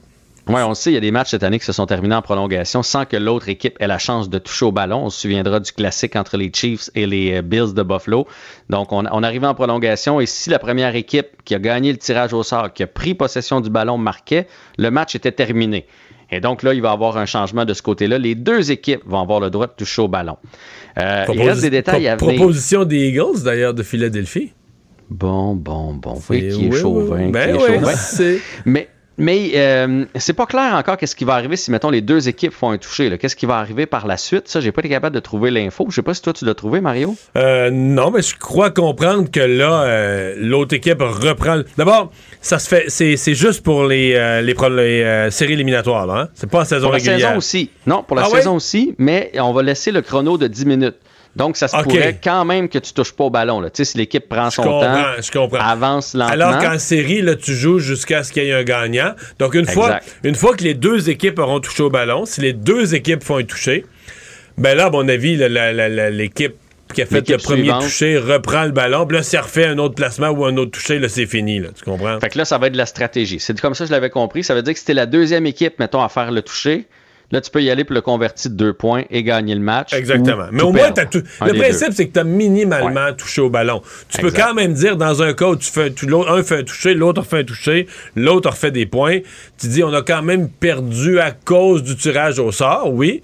Mais c'est parce que les Bills de Buffalo, cette année, ont jamais- T'es dans un festival offensif, au quatrième quart, tout le monde fait des touchés, ça n'a pas de bon sens, il se fait des points, c'est une comédie de points, là. Puis là, t'arrives en prolongation, pile ou face, les Chiefs prennent le ballon, vont faire un toucher, match est fini. Donc, en prolongation, les, les partisans des Bills étaient frustrés. Ils disaient, en prolongation, les Bills ont jamais touché au ballon, là. Ben oui, puis les partisans, les propriétaires, il y a des sommes en jeu. là. Oui, Euh, oui, c'est, oui. c'est toute une saison qui s'est terminée sur un, un tirage au sort. Fait que c'est- c'est une- moi, je trouve que c'est un bon changement. On va voir ça donc à partir de la saison prochaine. On va y aller avec le match canadien-Panthers ce soir. Euh, Oui. Peu de changements dans, dans l'alignement. Je ne sais pas si vous avez vu la vidéo qui circule partout là, des gars qui jouent Ben au oui, ils football. sont allés à la mer. plage. Ils sont allés à la plage. Et ça, c'est les nouvelles com là, du Canadien, honnêtement. Ouais, mais pour On le team beaucoup- building, c'est parfait. Ça, ils ont l'air d'avoir du plaisir pour vrai. Ben, certainement. C'est l'approche de Martin Saint-Louis, je pense, avoir du plaisir. Mais à mon avis, il y avait de ce genre de moments-là d'habitude, mais qu'on ne nous laissait pas voir. Mais là, depuis un certain temps, on voit beaucoup d'images de vestiaires, de corridors, de gars qui ont du plaisir. Et là, il y avait du plaisir à, à la plage. Je ne sais pas s'ils vont avoir du plaisir ce soir, parce qu'on rappelle que les Panthers de la Floride, c'est une des meilleures équipes de la Ligue nationale on peut de dire hockey. que c'est la semaine, quasiment la, la semaine la plus difficile de toute la saison pour le Canadien. là. Tout un test là, pour euh, Martin Saint-Louis. Écoute, je, les, les Canadiens, le Canadien a 18 victoires, les Panthers 44, les Hurricanes 44 et le Lightning 41. C'est les trois adversaires pour cette semaine pour le Canadien de Montréal. Ça sera pas facile. Euh, L'alignement reste sensiblement le même et on devrait voir Jake Allen devant le filet. C'est le changement Là, il maintenant n'y a, par pas, rapport au il y a dernier pas match. deux matchs consécutifs. Est-ce qu'on pourrait voir Allen les trois. Comme il y a, comme il y a un, jour, un jour de congé entre chacun des matchs, voir Allen trois fois? Je crois que oui, moi. Parce qu'on y a donné beaucoup d'actions quand même là, avant de, de mettre Montembeau la fin de semaine dernière. Je pense qu'on va laisser le filet à Jake Allen le plus possible d'ici la fin de la saison. Parce que Surtout si, si garde, des équipes comme ouais, ça, là, mais s'il garde les buts comme il a fait contre Toronto samedi soir, le Canadien Mhm. peut aller en chercher des, peut aller chercher euh, une ou deux. Écoute, c'était magistral. là. 51 lancés, on a laissé rentrer juste deux. Euh, les, les, les Maple Leafs étaient découragés. Là. Ouais, mais il faut pas juste s'attendre à ça, là, hein, parce que ça, Non, ça se peut que ça rentre à un moment donné contre des formations comme, contre celles qu'on va jouer. Il va falloir que le Canadien en compte euh, aussi. Hey, merci, à demain. À demain. Il analyse la politique, il sépare les faits des rumeurs. Mario Dumont. Cube, Cube Radio. Cube Radio. Cube Radio. En direct à LCN. Le moment de retrouver Mario Dumont dans les studios de Cube Radio. Mario, euh, le ministre, en tout cas, il s'est retroussé les manches. Il est prêt à se lancer dans cette grande refonte du système de la santé. C'est un projet ambitieux, il faut le dire. Ben, c'est toute une corvée parce que le plan qu'il a présenté aujourd'hui, sincèrement, il n'y a pas, pas comme s'il avait sorti un lapin de son chapeau, une affaire dont on n'a jamais entendu parler, un nouveau truc, une nouvelle patente. Il n'y a pas de ça. C'est le- le résumé où on a ramassé en un document, bien fait et sérieux, mais des choses. Ce matin, j'avais en entrevue Michel Clair, qui présidait, j'étais à l'Assemblée nationale à l'époque, qui présidait une commission en l'an 2000, ça fait 22 ans, et certaines des recommandations de Michel Clair sont encore dans le plan de Christian Dubé aujourd'hui parce que ça n'a toujours pas été fait. Donc, Christian Dubé n'a pas joué la- la- la- le jeu de réinventer quelque chose, une nouvelle patente. Il a pris tous ces éléments là, qu'on connaît. Il a pris la pile, comme on dit, de rapports et de plans, là, et il a dit, bon, ben, on le sait, là, ce qu'il faut faire. Faut... Donc, c'est vraiment un enjeu de est-ce qu'on va être capable de, de faire les changements? euh, C'est la résistance, Mario, qu'on a toujours observé dans le réseau, dans le système. J'ai fait une entrevue il y a quelques minutes ici à Cube avec la présidente de la FIC. J'avoue qu'à la fin, là, tu sais, je suis un peu pessimiste. Sincèrement, Pierre, moi, je suis un peu pessimiste avec le réseau de la santé, mais j'ai confiance aux, aux capacités de gestionnaire. Là, on regarde le curriculum vitae de Christian Dubé, puis on dit, ouais, lui en a géré des grosses organisations, des grandes entreprises avec, tu sais, plusieurs, plusieurs départements. Dans, dans- à un moment donné, dans plusieurs pays d'Europe, il y avait des, euh, des, des installations, des opérations, donc il est capable de gérer. Mais tu parles à la présidente de la FIC, tu dis ah mon Dieu, mon Dieu, mon Dieu, mon Dieu, tout ce qui pourrait pas marcher, puis tout ce qu'on pourrait trouver comme bébite, puis qui c'est comme tu as un sentiment de dire ah, il y a des gens là que c'est tous leurs intérêts, puis tous les petits lobbies, puis pour pas que ça marche, puis tu dis le patient là-dedans où est-ce qu'il va retrouver son intérêt? Sincèrement, c'est là qu'on vient, on vient décourager, on vient qu'on on voit plus comment on va pouvoir ramener ce gros système au service du patient avec tellement d'intérêts, tellement de forces divergentes.